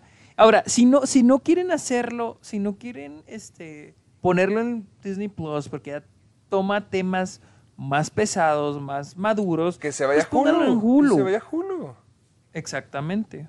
Exactamente. Sí, es que como te decía, sí, con Raven, que- por ejemplo, Raven ya no está haciendo lo mismo de antes. Sigue haciendo, sigue siendo Raven, sigue disfrazándose, sigue haciendo ridiculeces. Pero también es una mamá, también tiene preocupaciones de mamá, de trabajo, de hijos, de amor. Hasta Chelsea y Raven tienen, tienen Exacto. noche donde se van a a bares y a antros a bailar y tratar de conseguir hombres, cosas así. Se me hace muy padre eso, porque Raven también crece. Lizzie McGuire debería hacer lo mismo, debería de crecer. Y si, repito, si toman esos temas, pues Disney estaría tomando como un nuevo campo de oportunidad para ser los primeros en hablar de estos temas a los niños y siento que sería algo fantástico. Incluso a lo mejor no a los niños, a lo mejor a nuestro público, pero también serían los primeros de una serie de Disney en ver más cosas así. Es una gran oportunidad que siento que están dejando ir. Exactamente. O sea, yo siento que es una muy buena oportunidad para, incluso para meter contenido nuevo a Hulu. O sea, yo sé que ellos tienen demasiado contenido nuevo para Hulu y más porque tienen FX, Fox. Pero yo creo que aquí sí es una muy buena oportunidad incluso para jalar, porque hay mucha gente que no usa Hulu. Entonces, este, sí estaría muy bien, sí sería muy buena idea esa, pero no sé, no sé cuál sea el plan. de Es que no todo tiene que ser family friendly, no todo tiene que ser family friendly y ah, Exacto. siento, siento que aquí era una gran oportunidad y tienen dos episodios completados y lo que más me dolería es que jamás llegáramos a ver esos episodios. A lo mejor sería una buena idea soltar el piloto, hasta incluso en YouTube, en Hulu, en donde sea, pero poder ver el piloto y ver qué tal reacciona la gente. Porque pues, de e incluso si decidieran continuar con Lizzie McGuire, de cualquier forma ya se fue la creadora original, ya, ya dejaron que renunciara, ya dejaron que se fuera. Entonces, ¿cuál sigue siendo el punto? Exactamente. Yo digo que si lo ha- si continúan con el proyecto, yo creo que su única alternativa es seguir la idea de la creadora, incluso traerle vuelta. ¿Es eso o ya cancelarla de Que definitivamente? siento que eso es lo O sea, que va a terminar pasando. Yo siento que sí la van a terminar Sí, cancelando. dudo, dudo mucho que continúen con la serie sin la creadora, porque no, y, y, y sin las ideas de la creadora, porque siento que no va a pegar, siento que ya... Y ya con lo que todo el mundo sabe de esto de que la gente, de que, de que la creadora tenía una idea y Disney está en contra de esa idea, mucha gente, incluso si le estrenan sin esa idea, mucha gente no la va a querer ver. Entonces, Sí, siento que ahorita ya se hizo digo, mucha expectativa de lo que podría ser. Si nos dan algo diferente, lo vamos a rechazar. así es, pero... Hablando pero bueno, veremos de rechazos, con el futuro de. ¿Hablando de qué? de rechazos, Ah, para los que creían que por la, favor. la temporada de premios se había acabado, déjenme decirles, estaban equivocados. no, ahora Al sí ya se acaba de acabar, pero hijo, qué bonita forma de terminar. Al fin llegaron los ganadores de los premios Razzie. Diles, Para los que no ¿qué son los Razzie? los Para la gente que no sepa. Los, los premios Razzie son los premios a lo peor del año. O sea, lo peor, o sea, lo opuesto a los Oscars. Y hay algunas categorías un poco graciosas, algunas nominaciones están un poco graciosas.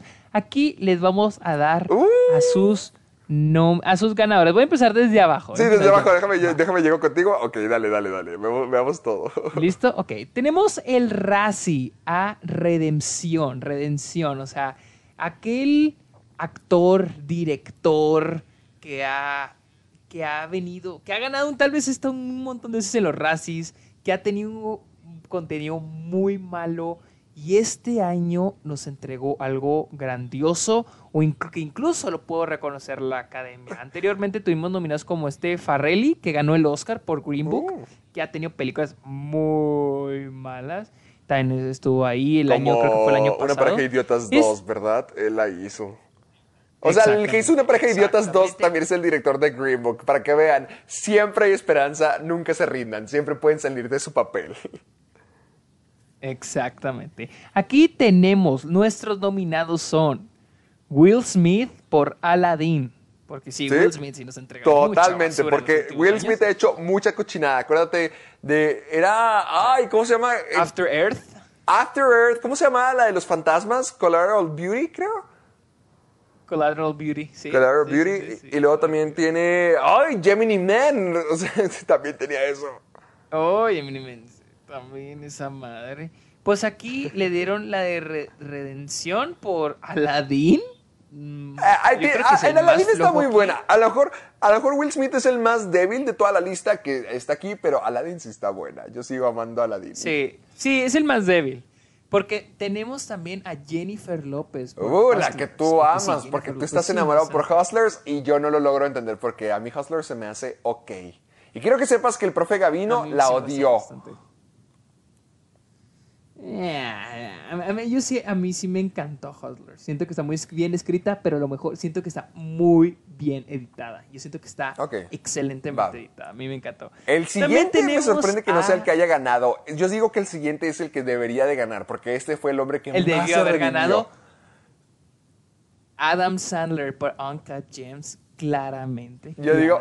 Si no lo También nominar a los Oscars, al menos que se hubiera ganado este Razzie por redención. Yo siento que él ha hecho más porquería a través de toda su carrera, mientras que el ganador de esta lista tiene cosas muy padres. Siento que Adam Sandler ya, ya, ya estábamos perdidos, siento que ya lo habíamos perdido para siempre y que esto, que haya sacado Con sus esto- películas de Netflix. Ay, que sacó ya, que ya, que tiene seis, Sergio tiene seis y va por más. Recuerda que amenazó con hacer la peor Va película del mundo sí. si no ganaba el Oscar. Aquí vamos. Oh, ya sé. Y luego tenemos otro nominado, Keanu Reeves, porque sí, sabemos que Keanu Reeves no es un gran actor. No. Pero aquí lo nominan por John Wick 3 y Toy Story 4. Como redención, que pues sí, a mí se me hizo muy buen Pues John Wick ni... Sí. Sí, es que, es que John Wick revivió su carrera antes de eso. No que estuviera Sí, muerto, pero sí sacaba pura, pura porquería. Ya lo hemos mencionado como 47 Running, hasta in- incluso creo que este mismo año sacó también una película muy mala. Creo que era Replicants o algo así por el estilo. No, no sé. Pero por ejemplo, a mí me gustó mucho. Fue de mis partes favoritas en Toy Story 4. Sí, Siento que hizo muy buen trabajo en Toy Story 4. Totalmente. Pero nuestro ganador fue Eddie Murphy por Dolomite is Todavía no la veo. Debo de aprovechar esta cuarentena para poder verla. Para verla, exacto. Ahora, nos vamos a ir rápido con las nominaciones. Tenemos Worst Reckless Disregard of Human Life and Public Property. O sea, ¿cómo, digo? Como que el, el más... A ver, la- el peor, digamos que insulto para la vida, para la... humanidad. ¿Cómo? Para la, humida- Sí, para la vida el peor insulto la para la humanidad privada. y la propiedad pública. O sea, la peor porquería que... Sí, así, esa es la nominación. Esa es la, esa es la nominación, literal. Y los nominados son Joker. Me sorprende mucho que Joker esté aquí. Eh, Joker no debería estar aquí. Eh, No, por más de lo que digan de la película, Joker no es un insulto creo para la humanidad. No, creo, eh, creo, no, pero creo que aquí a lo que se refiere es como que, como que los personajes que más generan destrucción. ¿Me ent- ¿Entiendes a lo que me refiero? No, no realmente. O sea, con- yo, digo que, yo digo que dicen como la película como más personajes insultante. de acción. Mm, tal vez. Es que- Tal vez, tal vez, ok, sí. Tal vez, tal vez sí, tal vez sí, más insultante. Sí, así como la porquería no- más no grande. Joker peor, no debería esa no es estar la- aquí. Porque, esa- porque esta es la única nominación de Joker, entonces no, no comprendo exactamente esta nominación. Sí. Así que es Joker. A lo mejor por las escaleras, a lo mejor porque ya destruyeron todas las escaleras de- del Bronx. Tal vez. The Haunting of Sharon Tate. Drag Across Concrete, no sé cuál es esa. Y la ganadora fue Rambo, Last Blood. Ah, sí está la- mala. Rambo Last Blood sí, ¿Sí? está mala. No es la peor de aquí, ni de cerca, no es la peor en la lista, pero sí está mala. Y luego tenemos la nominación de peor remake, rip-off o secuela. Uh, a ver. Tenemos Amadea Family Funeral, Tiene mucho sentido. Hellboy, Godzilla King of the Monsters, Dark Phoenix y Rambo Last Blood, que fue la ganadora. Aquí yo siento que sí, porque ay, Godzilla, me alegra mucho que Godzilla King of Monsters esté aquí porque a mí no me gustó para nada esa película. En serio, ¿No? nunca en mi vida había usado cuatro asientos de cine para acostarme en todo mi esplendor. Ya quería que se acabara, ya me quería ir. Realmente no me gustó Godzilla. Tenemos también peor guion. Tenemos Rambo Last Pobre, Blood, pobre está loco. Amadea Family Funeral, Hellboy, The Hunting of Sharon Tate y la ganadora, Cats. Por supuesto. La, hijo, ya empezamos con la competencia. Aquí prepárate para que arrase Cats. Sí, esa es una película donde son gatos presentándose una y otra vez y de vez en cuando meten una historia. Hijo, cuando, cuando se... No, es que no la viste, ¿verdad? Te la tuve que contar. Sergio, tenemos que verla, tenemos que verla en un viaje espiritual juntos. Tenemos que perdernos en la naturaleza y disfrutar Cats juntos. Wow, qué manera de ponerlo, ok. Es que sí, yo, yo, yo quiero que vayamos a, a una función de al estilo clímax viendo una, una movie party de cats. Yo siento sí que nos que tenemos que divertirnos. Tiene que ser un Fun sing along de donde todos podemos estar bailando y De cantando. hecho, Ajá. en Dime Los por favor que va a haber uno. En Álamo, en, en el Álamo de Los Ángeles, llevan alrededor de 80 días seguidos con Movie Party de Cats. Literal, Tenemos- tenemos 80 que ir a uno, tenemos que ir a uno. Quiero cantar. Oh, well, na, na, na, Mr. Mr. Ahí está, Mustafa. ahí está. Ahí está, ahí está, ya estoy listo. Ahí está, vean, eh, Héctor. y luego tenemos peor director. Neil Marshall por Hellboy. Ajá. Adrian Grunberg por Rambo Last Blood. James Franco por Zero Beat. ¡Hala! James Fred Franco Durst por The Fanatic. Y el ganador, obvio ganador, por dejar las cosas al último, Tom Hooper por Cats. No lo llamaría obvio ganador porque Fred Durst creo que también debería de Ah. estar aquí. Creo bueno, creo que también se lo debería. Fred ¿Quién? Durst, el de Limp Bizkit. ¿De, ¿Por el cuál? Fred Durst, el que hizo The Fanatic. Sí sabes quién es Fred Durst, ¿no? No. Es el cantante de Limp ver, a Bizkit. ver, a ver, a ver. Keep rolling, rolling, rolling, rolling, roll. ¿No? O sea, pero, o sea, ¿tú crees que él ganara por The Fanatic? Sí, hijo, sí. Ah, ok. Sí, ok, sí, sí, o sea, él debería de haber ganado. O sea, Cats, claro que, que bueno que se la ganó, pero uff, Fred Durst creo que también era un contendiente fuerte. Por cierto, nadie se presentó para recibir su premio, porque yo sé que una vez Sandra Bullock sí se presentó No, para recibir su eh, Razzie. Estos, estos premios fueron, o sea, la ceremonia fue cancelada por Ah, obvias razones ya sabemos por el coronavirus, pero solo se revelaron los, solo se revelaron los ganadores. Y luego tenemos peor combo en pantalla. tenemos Ay, pobrecito, tenemos pobre John hombre. Travolta.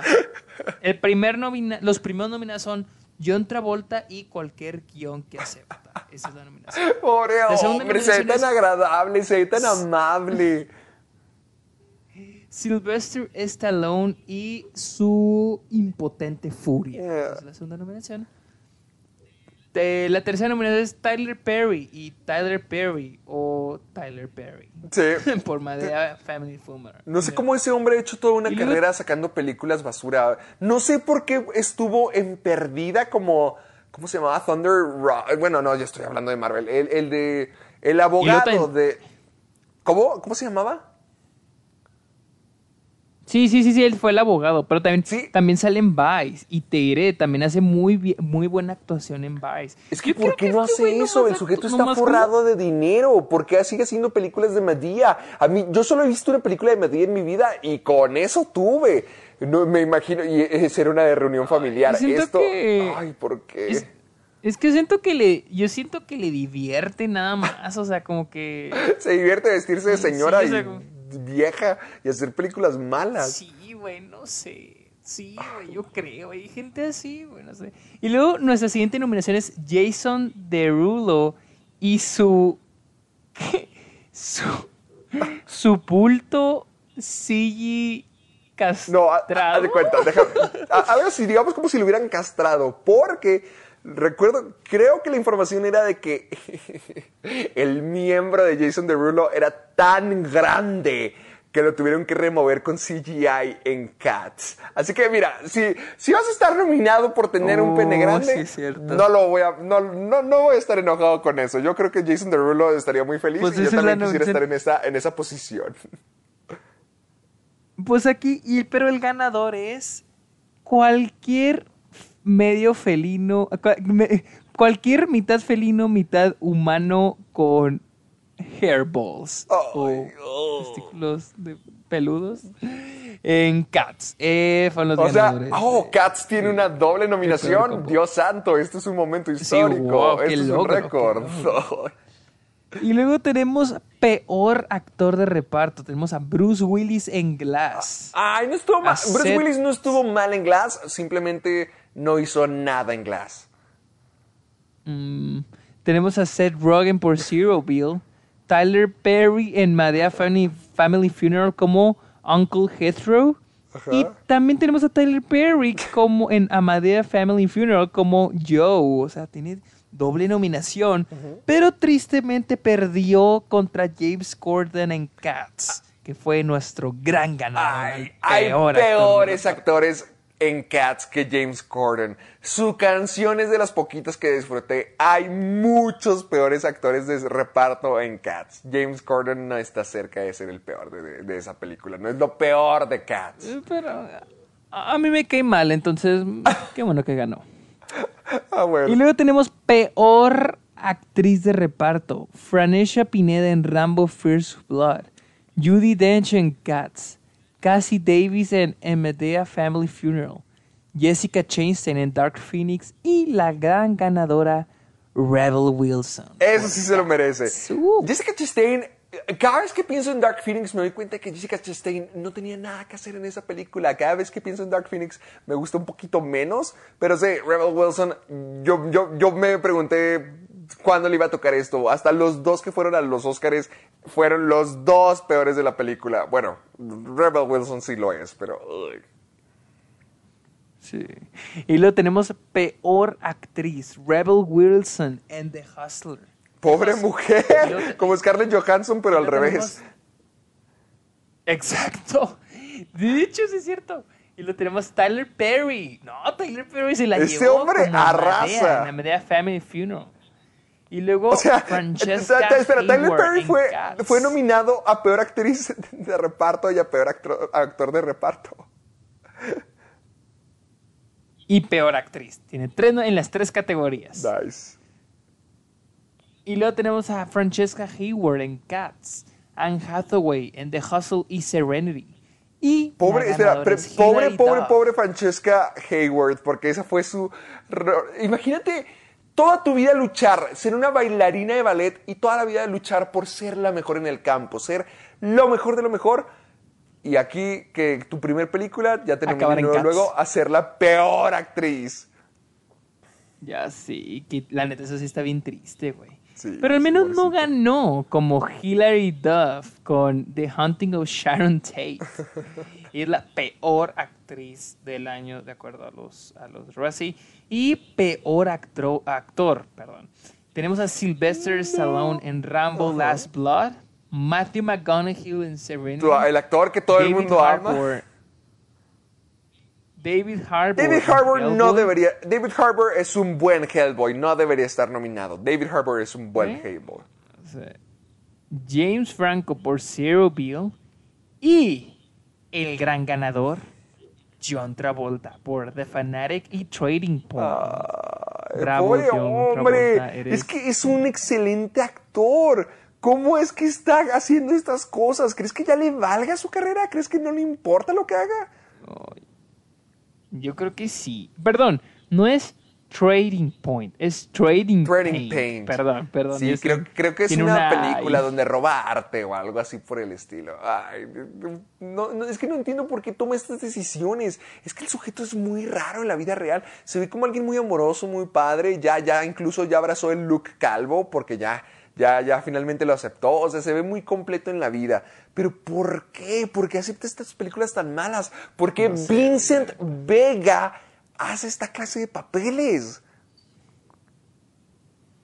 No lo sé, güey. La neta no lo sé. Una vez vi una entrevista de Tarantino donde una vez, donde él dice que habló con, con Travolta y le dijo, güey, es que tú eras el ícono del cine americano. O sea, y ve lo que le hiciste a tu carrera. Y que Travolta se agüitó y que dijo, pues de que sí. O sea, que él sí sabía que Chop ya su carrera. pero, porque, pero lo revivió. Porque, porque mira, con John Travolta tenemos clásicos como Fiebre Sábado por la Noche. También tenemos Carrie. Bueno, Carrie no, perdóname. Pues sale en Carrie. Y, es muy patrocinado en Carrie. a pesar de que tiene un papel súper chiquito, te venden la película como que con John Travolta. O sea, su nombre pesaba. Tenía poder. También es. Ah, es Danny Zuko en Vaselina. Y a partir, ya, ya, ya, poquito a poquito su carrera fue declinando hasta que al fin volvió a levantarse con Pulp Fiction y luego volvió a tomar decisiones que lo mandaron a la fregada como con eh, Battle, Battle Earth, la de esa, la película que es uh, cienciología totalmente. ¿Por qué? ¿Por qué hace esto si es un buen actor? A lo mejor ya solamente está disfrutando de sus millones y a veces dice como que, va, hagamos una película.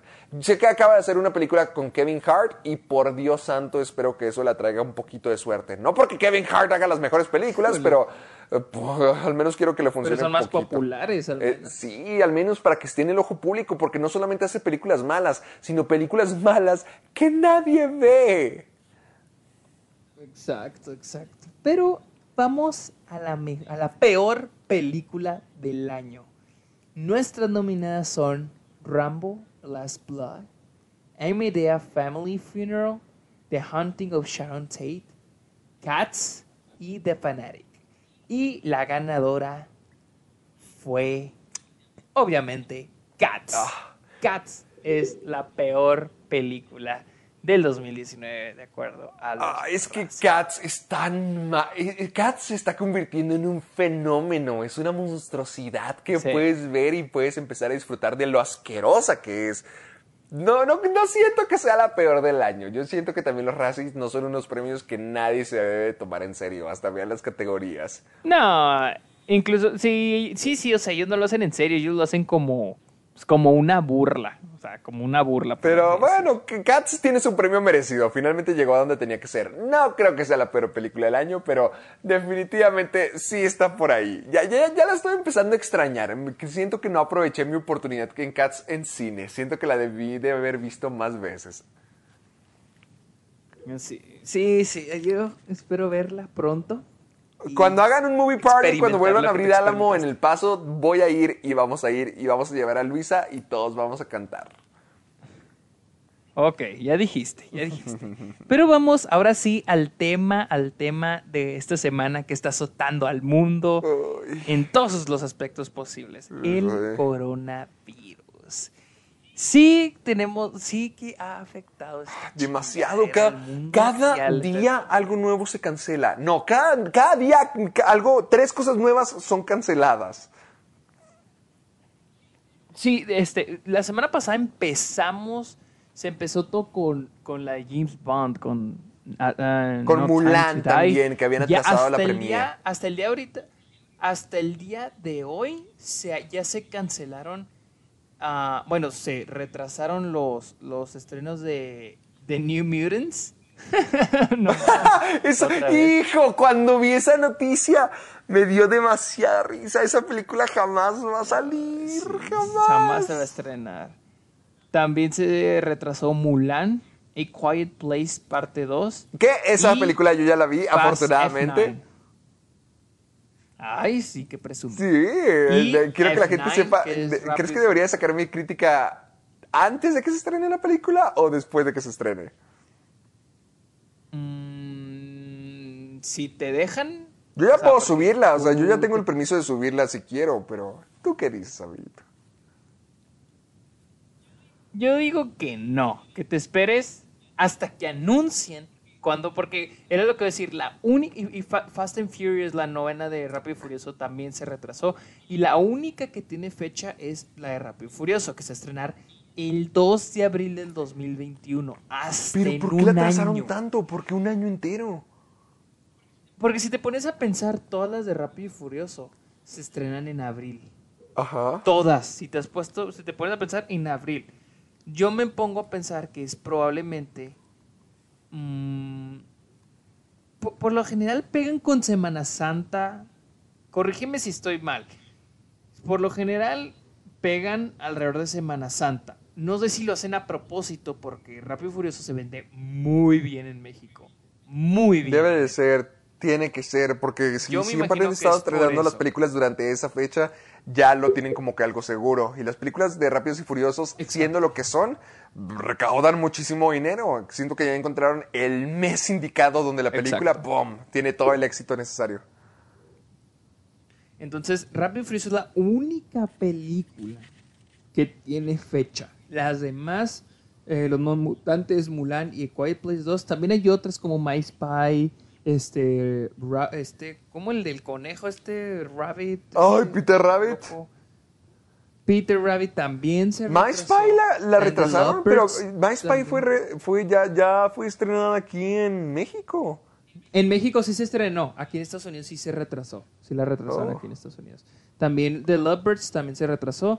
Todas esas, no más, Rápido y Furioso es la única que tiene fecha de estreno, todas las demás indefinidamente. También tenemos, eh, se detuvieron lo- las, las regrabaciones de, de Flash, la temporada 6. Ya de cancelen de Flash, ya que se acabe de Flash, por cierto. De Nightmare Alley, la nueva ¡No! película de del Toro. La segunda también se, se, re- se detuvo la, la grabación de la segunda temporada de Morning Show de la película Chang, Shang, Shang-Chi.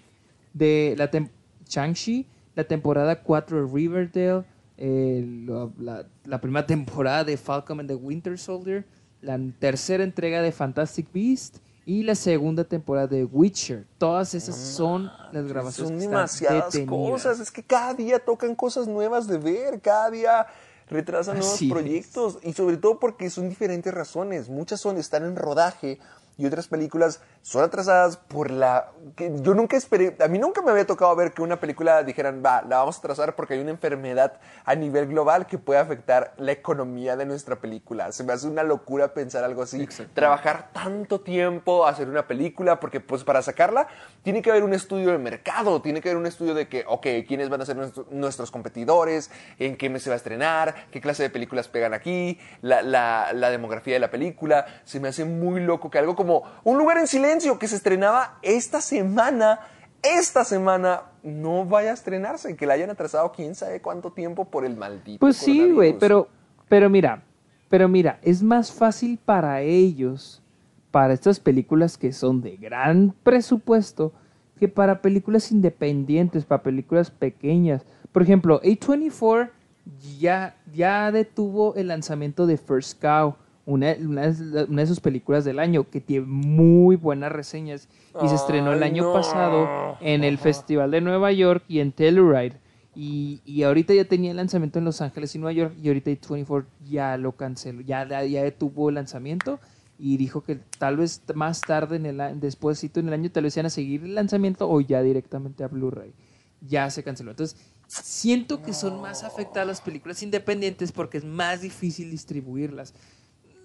Los nuevos mutantes, por tanto, mil veces que la retrasen, se va a estrenar. Mulan también, A Quiet Place parte 2 también, Rápido y Furioso, ni se diga, todas se van a estrenar, pero ¿qué hay de las películas independientes? También, por ejemplo, eventos, ya se canceló el CinemaCon, el South by Southwest también se canceló, el Classic Film Festival del TC en el, en el, en el Teatro Chino también se canceló, creo que también se retrasó el, el este, ¿cómo se llama? El Met, la Met.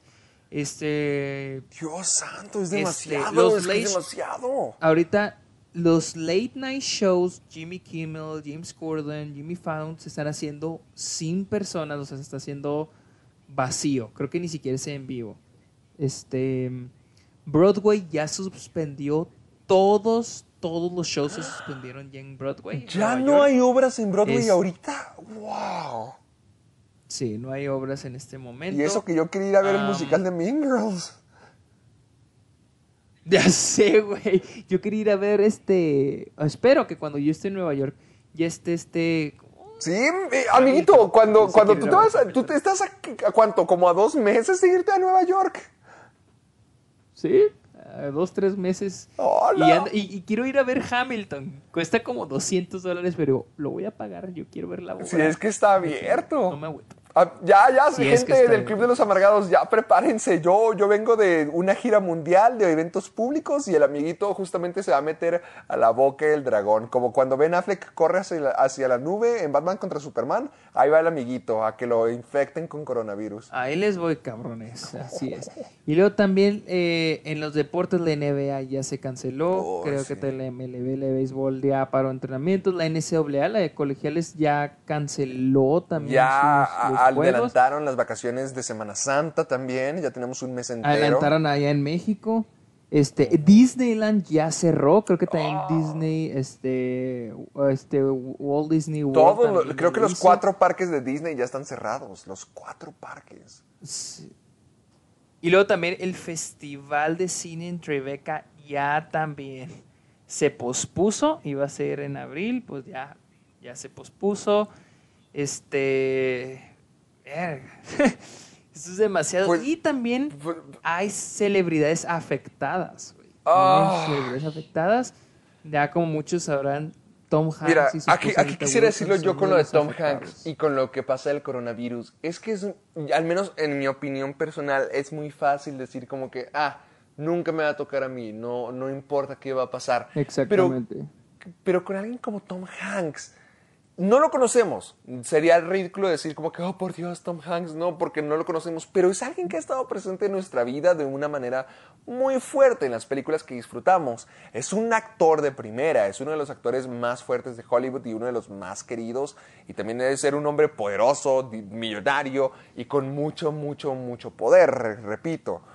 Pero alguien así, alguien tan grande, tan icónico, tan importante como Tom Hanks, fue de las primeras celebridades que dijeron, tengo coronavirus, o sea, no, no puedo creerlo, es donde te pones en perspectiva de decir, no importa quién seas, no importa cuán poderoso, cuán famoso, cuán millonario seas, te puede afectar. Y Tom Hanks fue uno de los primeros en demostrar eso, porque estamos escuche y escuche y escuche. Y también es triste que a partir de, que celebridades se enfermen, es cuando empezamos a escuchar o cuando nos ponemos ya en la perspectiva de decir, ay, ok, a cualquiera nos puede pegar. Es triste que nos enfoquemos en las celebridades, pero al mismo tiempo es impactante que a las celebridades, como como Tom Hanks, que ha sido el tío o el abuelo favorito de todos durante quién sabe cuántos años, sea también una víctima, su esposa también. Es donde te das cuenta, nadie está a salvo con esto. Sobre todo porque hoy en la mañana me di cuenta que Idris Elba también está infectado. También. Idris Elba, no manchen. Es, es una noticia horrible, sobre todo porque Idris Elba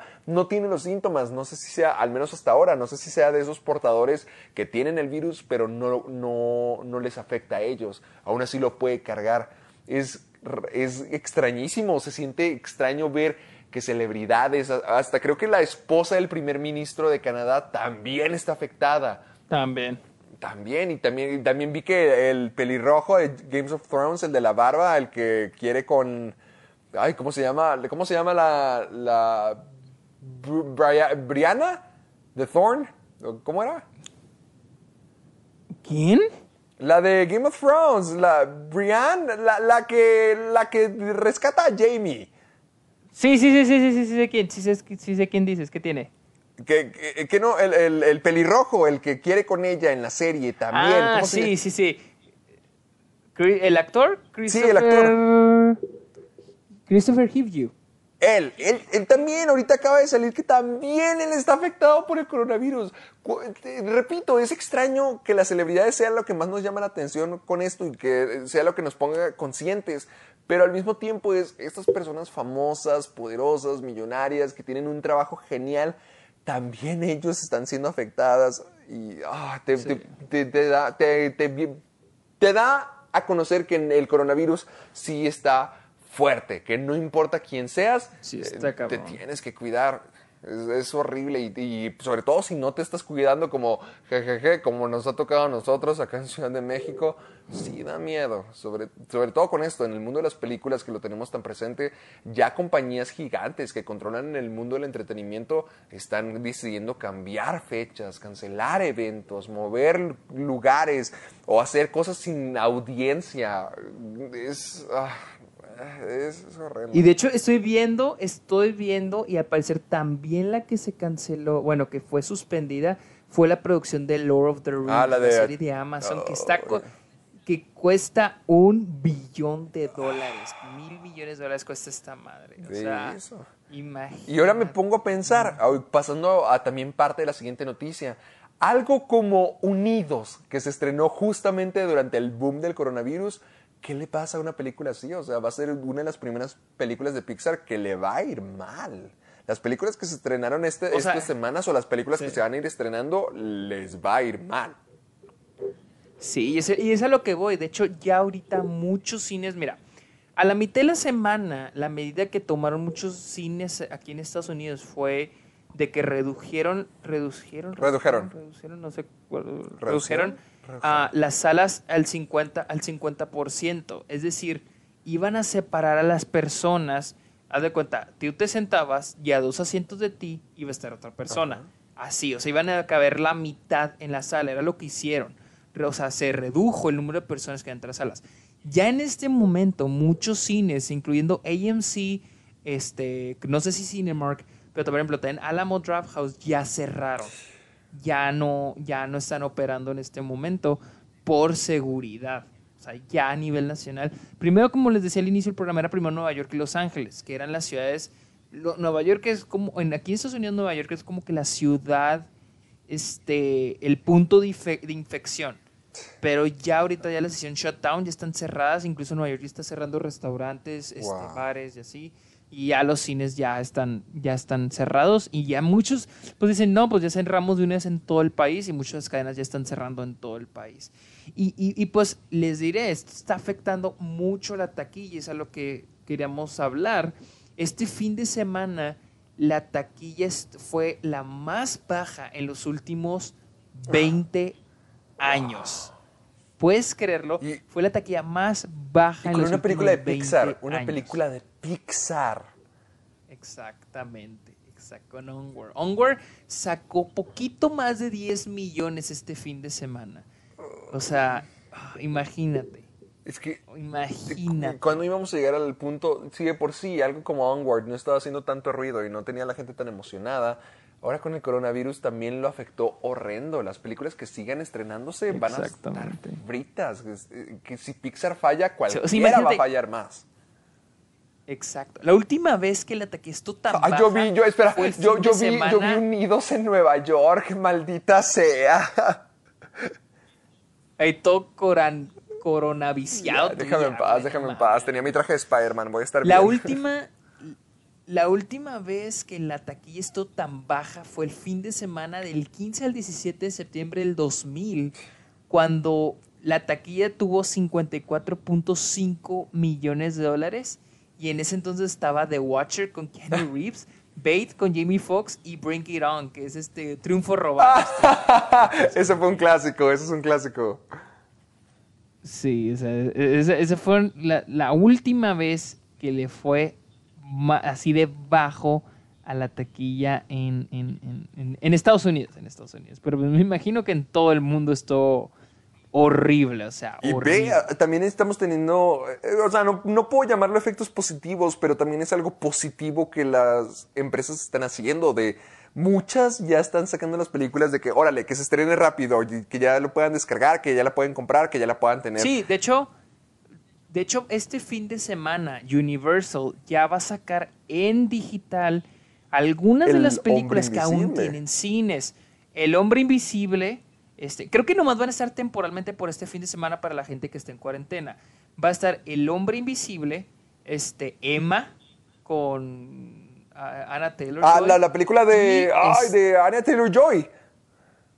Sí, esa, esa, esa. La que la quería, yo la quería ver, este, eh, la quería ver hoy. Pero Luisa no me dejó. Luisa me dijo de que no vayas.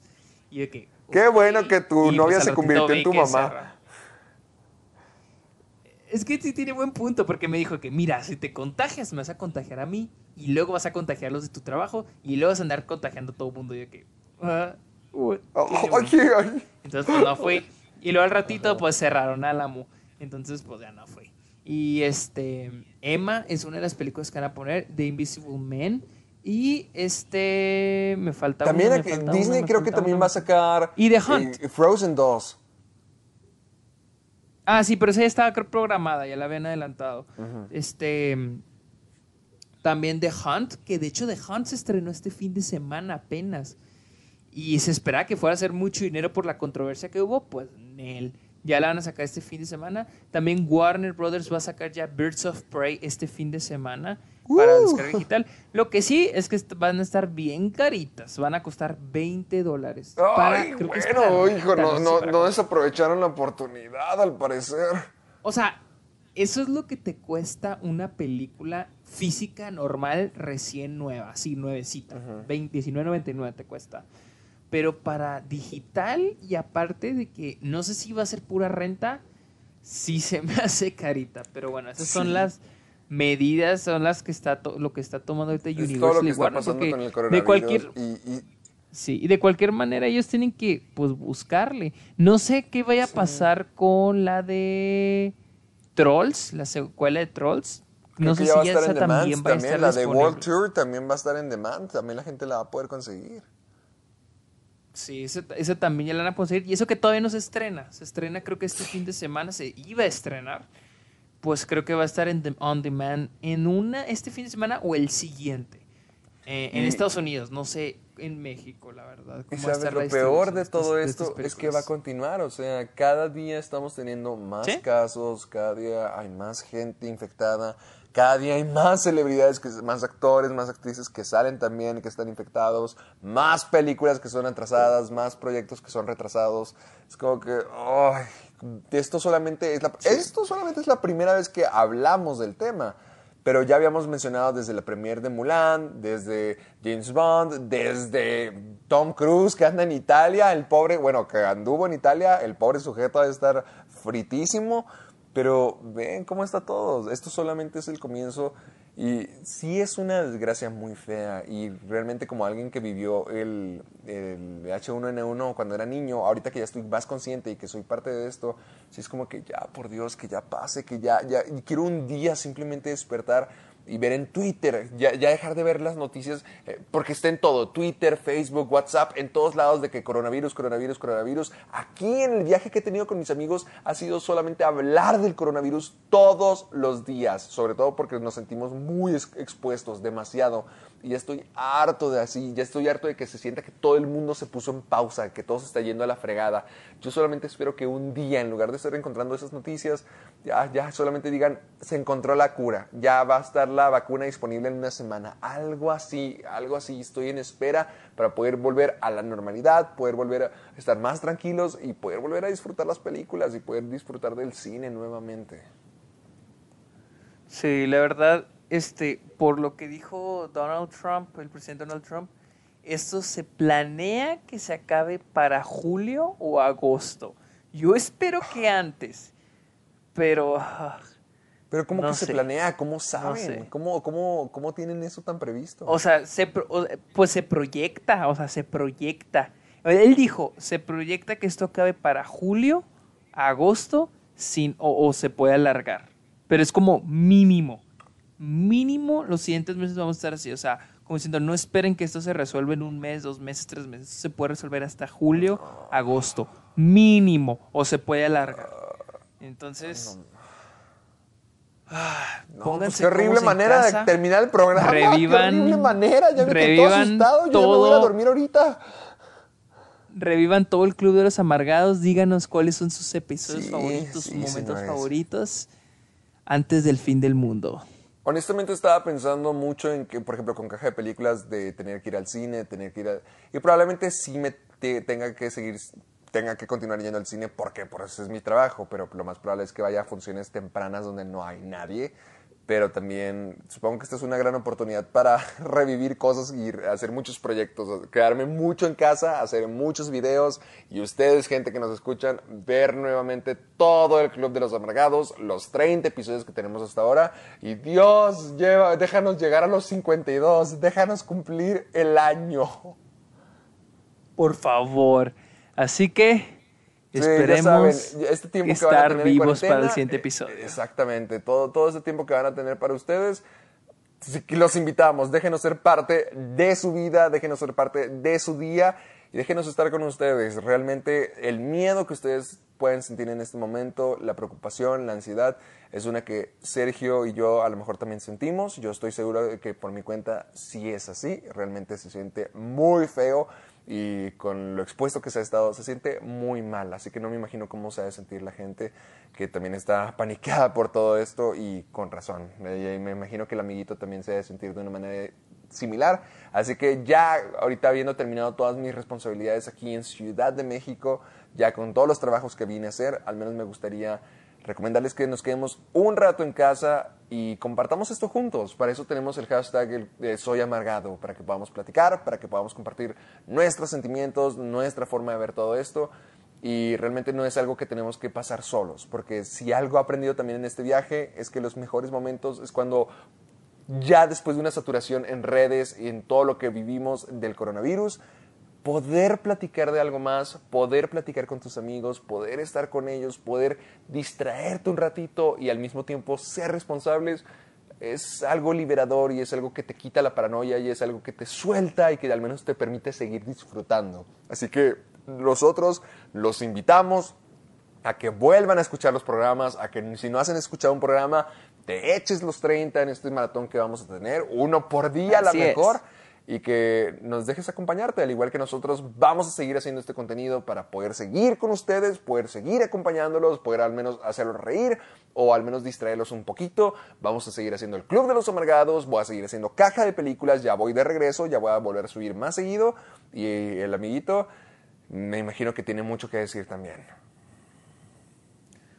Sí, amigos, cuídense, cuídense, sean responsables. Yo sé que muchos están como que, ah, yo soy joven, aunque me pegue no me va a pasar nada, pero acuérdense, esta madre se transmite, este, piensen en sus seres queridos, en sus Sí. abuelitos, en sus abuelitas, sí. en sus papás, en sus mamás, e incluso en otras personas, o sea, en otras personas que no desean tener este virus. Así que sean responsables.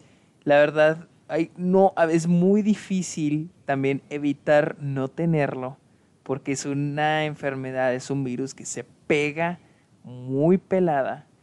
Y este, y a veces le- yo le decía a Héctor, a veces la- la- las, las, este, ¿cómo se llaman? Los cubrebocas no protegen, en realidad no. eh, los cubrebocas para la gente que ya está enferma.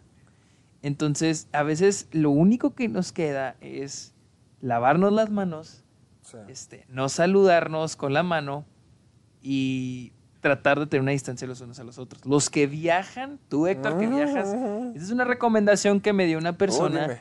este, a mi, mi amigo Juan Antonio. Porque mañana voy que para allá, así que dime es- que... Sí, ok. Mi amigo Juan Antonio, que le dijo un médico, le dijo esto. En los aeropuertos, traten de, de estar cerca de las ventanas, este, sentarse donde haya menos gente y cuando entreguen sus papeles, pasaporte, boleto, luego, luego lavarse las manos. Es lo único que pueden hacer. No hay más, no hay medicamento, no hay manera de evitar que esto se te pegue tan fácil, más que esto es lo único que podemos nosotros hacer. Lavarnos las manos, este, estar a cierta distancia de las demás personas y, y pues cuidarnos. Y por Dios santo, no cuando- vean si el planeta de los simios. No vean el planeta de los simios 1. No.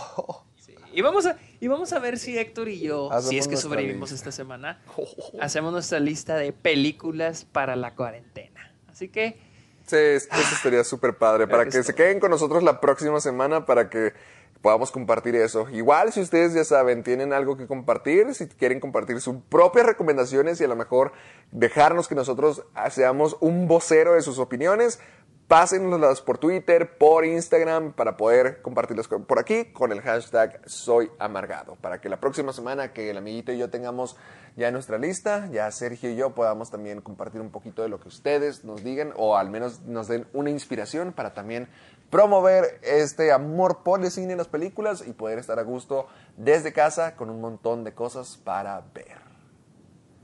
así es, así es. Así que, ¿dónde te encontramos, Héctor? ¡Hala! Me robaste. Creo que por primera vez en estos 30 episodios me robaste mi papel. A mí me pueden encontrar en YouTube como Caja de Películas, en Facebook y Twitter como Caja de Películas y en Instagram como Soy Héctor Portillo. Amiguito, a ver, tú, Sergio, diles dónde te pueden seguir.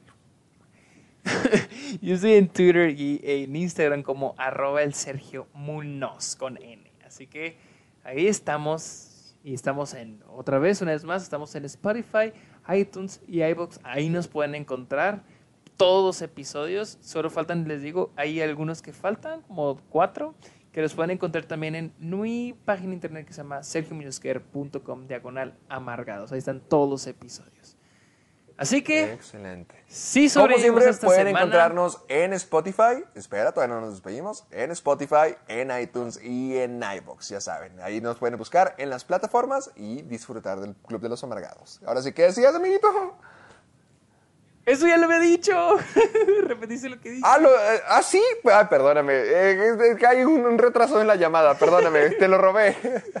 Ok, ok, ok. Bueno, bueno, bueno. Ya lo, dije- lo dijimos dos veces para que quede.